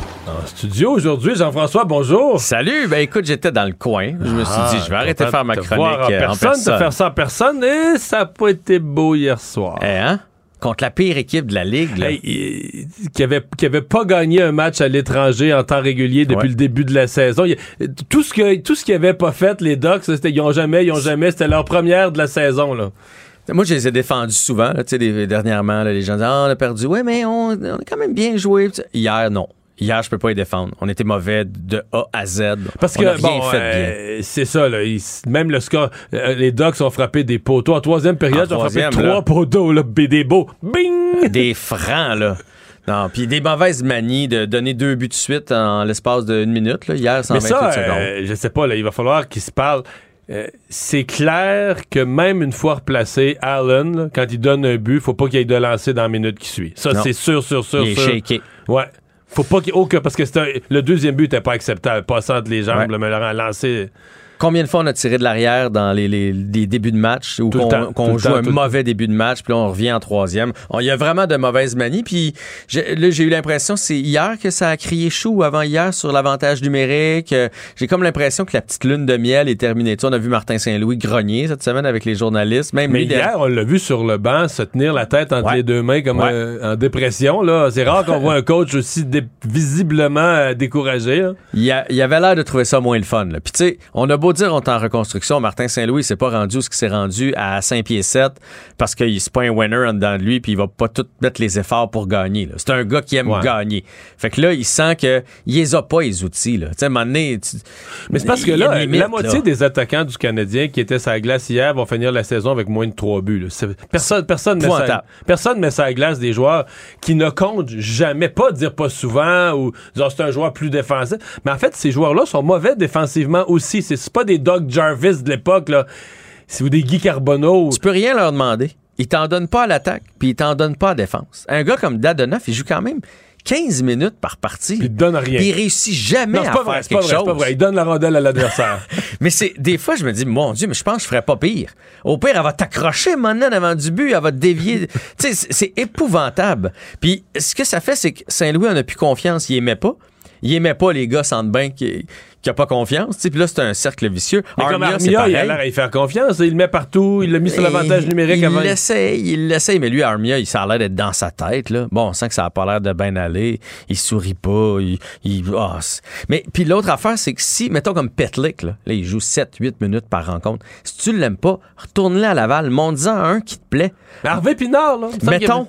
Mettons, là, il, ça- il ferait pas pire quand même. Mais c'est ce que je me dis. Ça a va- l'air qu'en plus, c'est une petite étincelle, c'est une petite flamme. Parce que j'ai l'impression qu'avec Gallagher parti, puis là, euh, bon, il y a comme une mouvance chez le Canadien, ça va pas bien. On dirait qu'ils manquent de pep. Ils ont plus de fun comme en, comme en début d'année, tu sais. Fait que j'amènerais ce genre de 109. là. C'est sûr qu'un Raphaël Harvey Pinard arrive ici, il veut tout casser, là.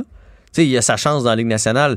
Fait que si t'as pas confiance en ceux qui sont là, ben mets-en d'autres à la place. Ça, c'est le point numéro un. Puis l'autre affaire, c'est que quand il y en a pas confiance, il joue beaucoup ceux qui aiment. Puis moi, je trouve que Nick Suzuki, il a l'air fatigué. Ouais, ça c'est clair. Suzuki, depuis une semaine, dix jours, on le sent, il est plus ce qu'il était. Là. Il y a un seul point à ses quatre derniers matchs, alors qu'il était presque à un non, point il par fabrique match. moins de jeux, Ah, oui. il fait il est pas pareil. Il gagne plus ses batailles, il prend des moins bonnes décisions parce que quand on parle de fatigue, c'est pas juste la fatigue d'un jambe, c'est la fatigue émanée dans, dans la tête. Là, on sent qu'il cherche toujours Caulfield de l'autre côté. Puis le Canadien, tu sais, vous Mais avez... Ben là, il cherche toujours Caulfield.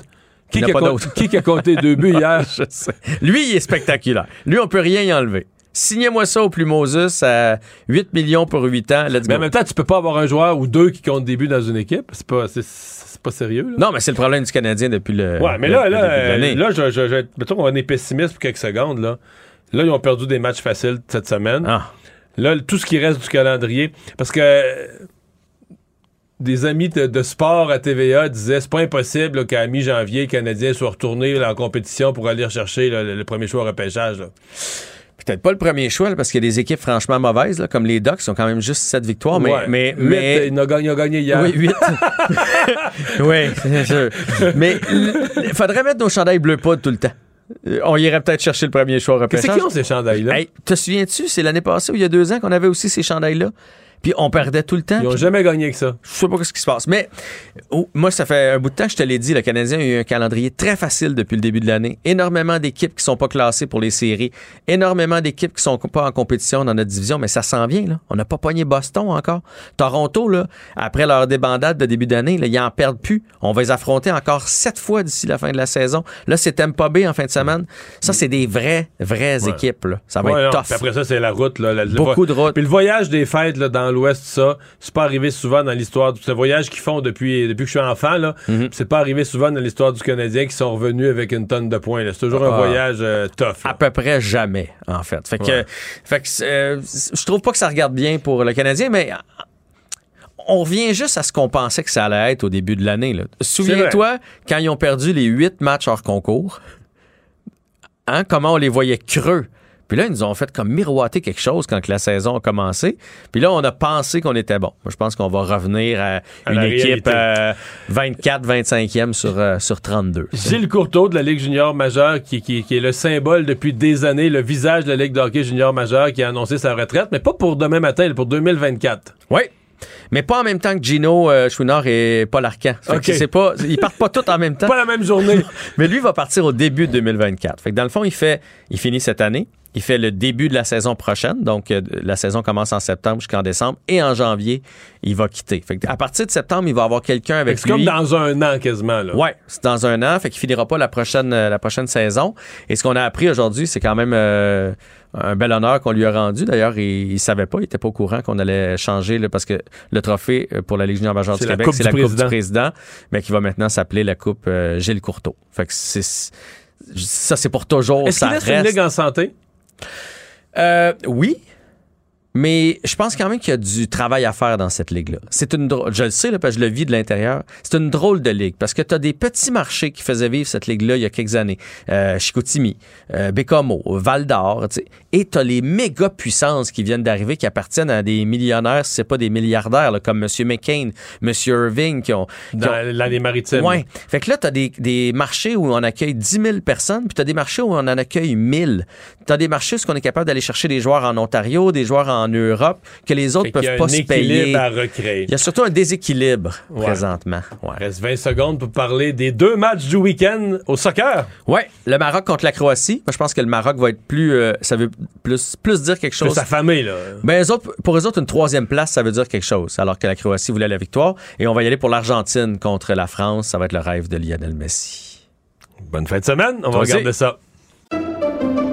Pendant que votre attention est centrée sur cette voix qui vous parle ici, ou encore là, tout près ici, très loin là-bas, Ou même très, très loin. Celle de Desjardins Entreprises est centrée sur plus de 400 000 entreprises partout autour de vous.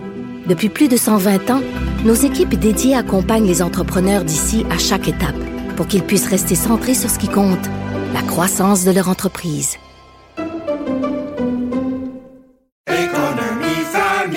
Ici Ricardo. Et Émilie, marchand d'IGA. On a envie de vous inspirer à bien manger. À moins de 5 la portion. Suffit de repérer les produits valeurs sûres et de les cuisiner avec une de nos recettes. Les valeurs sûres, c'est bien pensé, hein? Bien sûr! Détails sur IGA.net. Pour savoir ce qu'il y a à comprendre, Mario Dumont. Cube Radio. En direct à LCN. C'est l'heure d'aller jaser avec Mario Dumont dans les studios de Cube Radio. Euh, Bon vendredi soir, Mario. Bonjour. Alors, Justin Trudeau euh, ne semblait pas trop se tenir au courant de la météo aujourd'hui, hein, annuler une rencontre à la toute dernière minute comme ça avec François Legault. Euh, Est-ce que tu trouves que ça manque de sérieux? Ben, je, je vais me contenter de dire euh, que c'était important qu'il la fixe à nouveau, qu'il la reporte avant Noël. Ils ont fait cette annonce, Rapidement. euh, oui, rapidement, ce qui enlève un peu ce sentiment que beaucoup de citoyens ont. Euh, de, ouais, franchement, là, tu sais, parce qu'en même temps, c'est pas la tempête du siècle, c'est pas comme si tout était paralysé, tous les avions étaient cloués au sol. Donc, ça aurait laissé une drôle de saveur. Dans mesure où on la reprend dans les prochains jours, tu sais, si on l'avait annoncé, on la reporte en 2023 à une date non fixée. Oh, là, ça aurait laissé tout le monde avec une drôle de saveur. Là, on la refixe, on la refixe dans l'immédiat. Mais c'est sûr, si tu me demandes les gens qui, les gens qui m'ont regardé à LCN ce matin, c'est sûr que c'était tentant de faire la comparaison, de l'enfant qui, qui regarde par la fenêtre puis qui est bien content qu'il y a une tempête de neige parce qu'il n'y aura pas d'école. On, on avait un peu l'impression que il y avait ce genre, que M. Trudeau avait ouvert son, son- son rideau. Ah, il fait tempête, j'irai pas rencontrer François Legault. Mais là, bon, en- écoute, sérieusement, en, en fixant la rencontre à très court terme, en la reprenant dans Ouais. l'immédiat, ça, ça calme ce sentiment-là. Mais Jack Meeting, lui, était sur ton plateau ce matin à Montréal, à LCN. François Bonnardel, le ministre, lui, était à Ottawa, donc il a fait le trajet. Il y en a qui ont quand même réussi à se déplacer aujourd'hui euh, entre les deux provinces. On se comprend. Non, on se comprend que.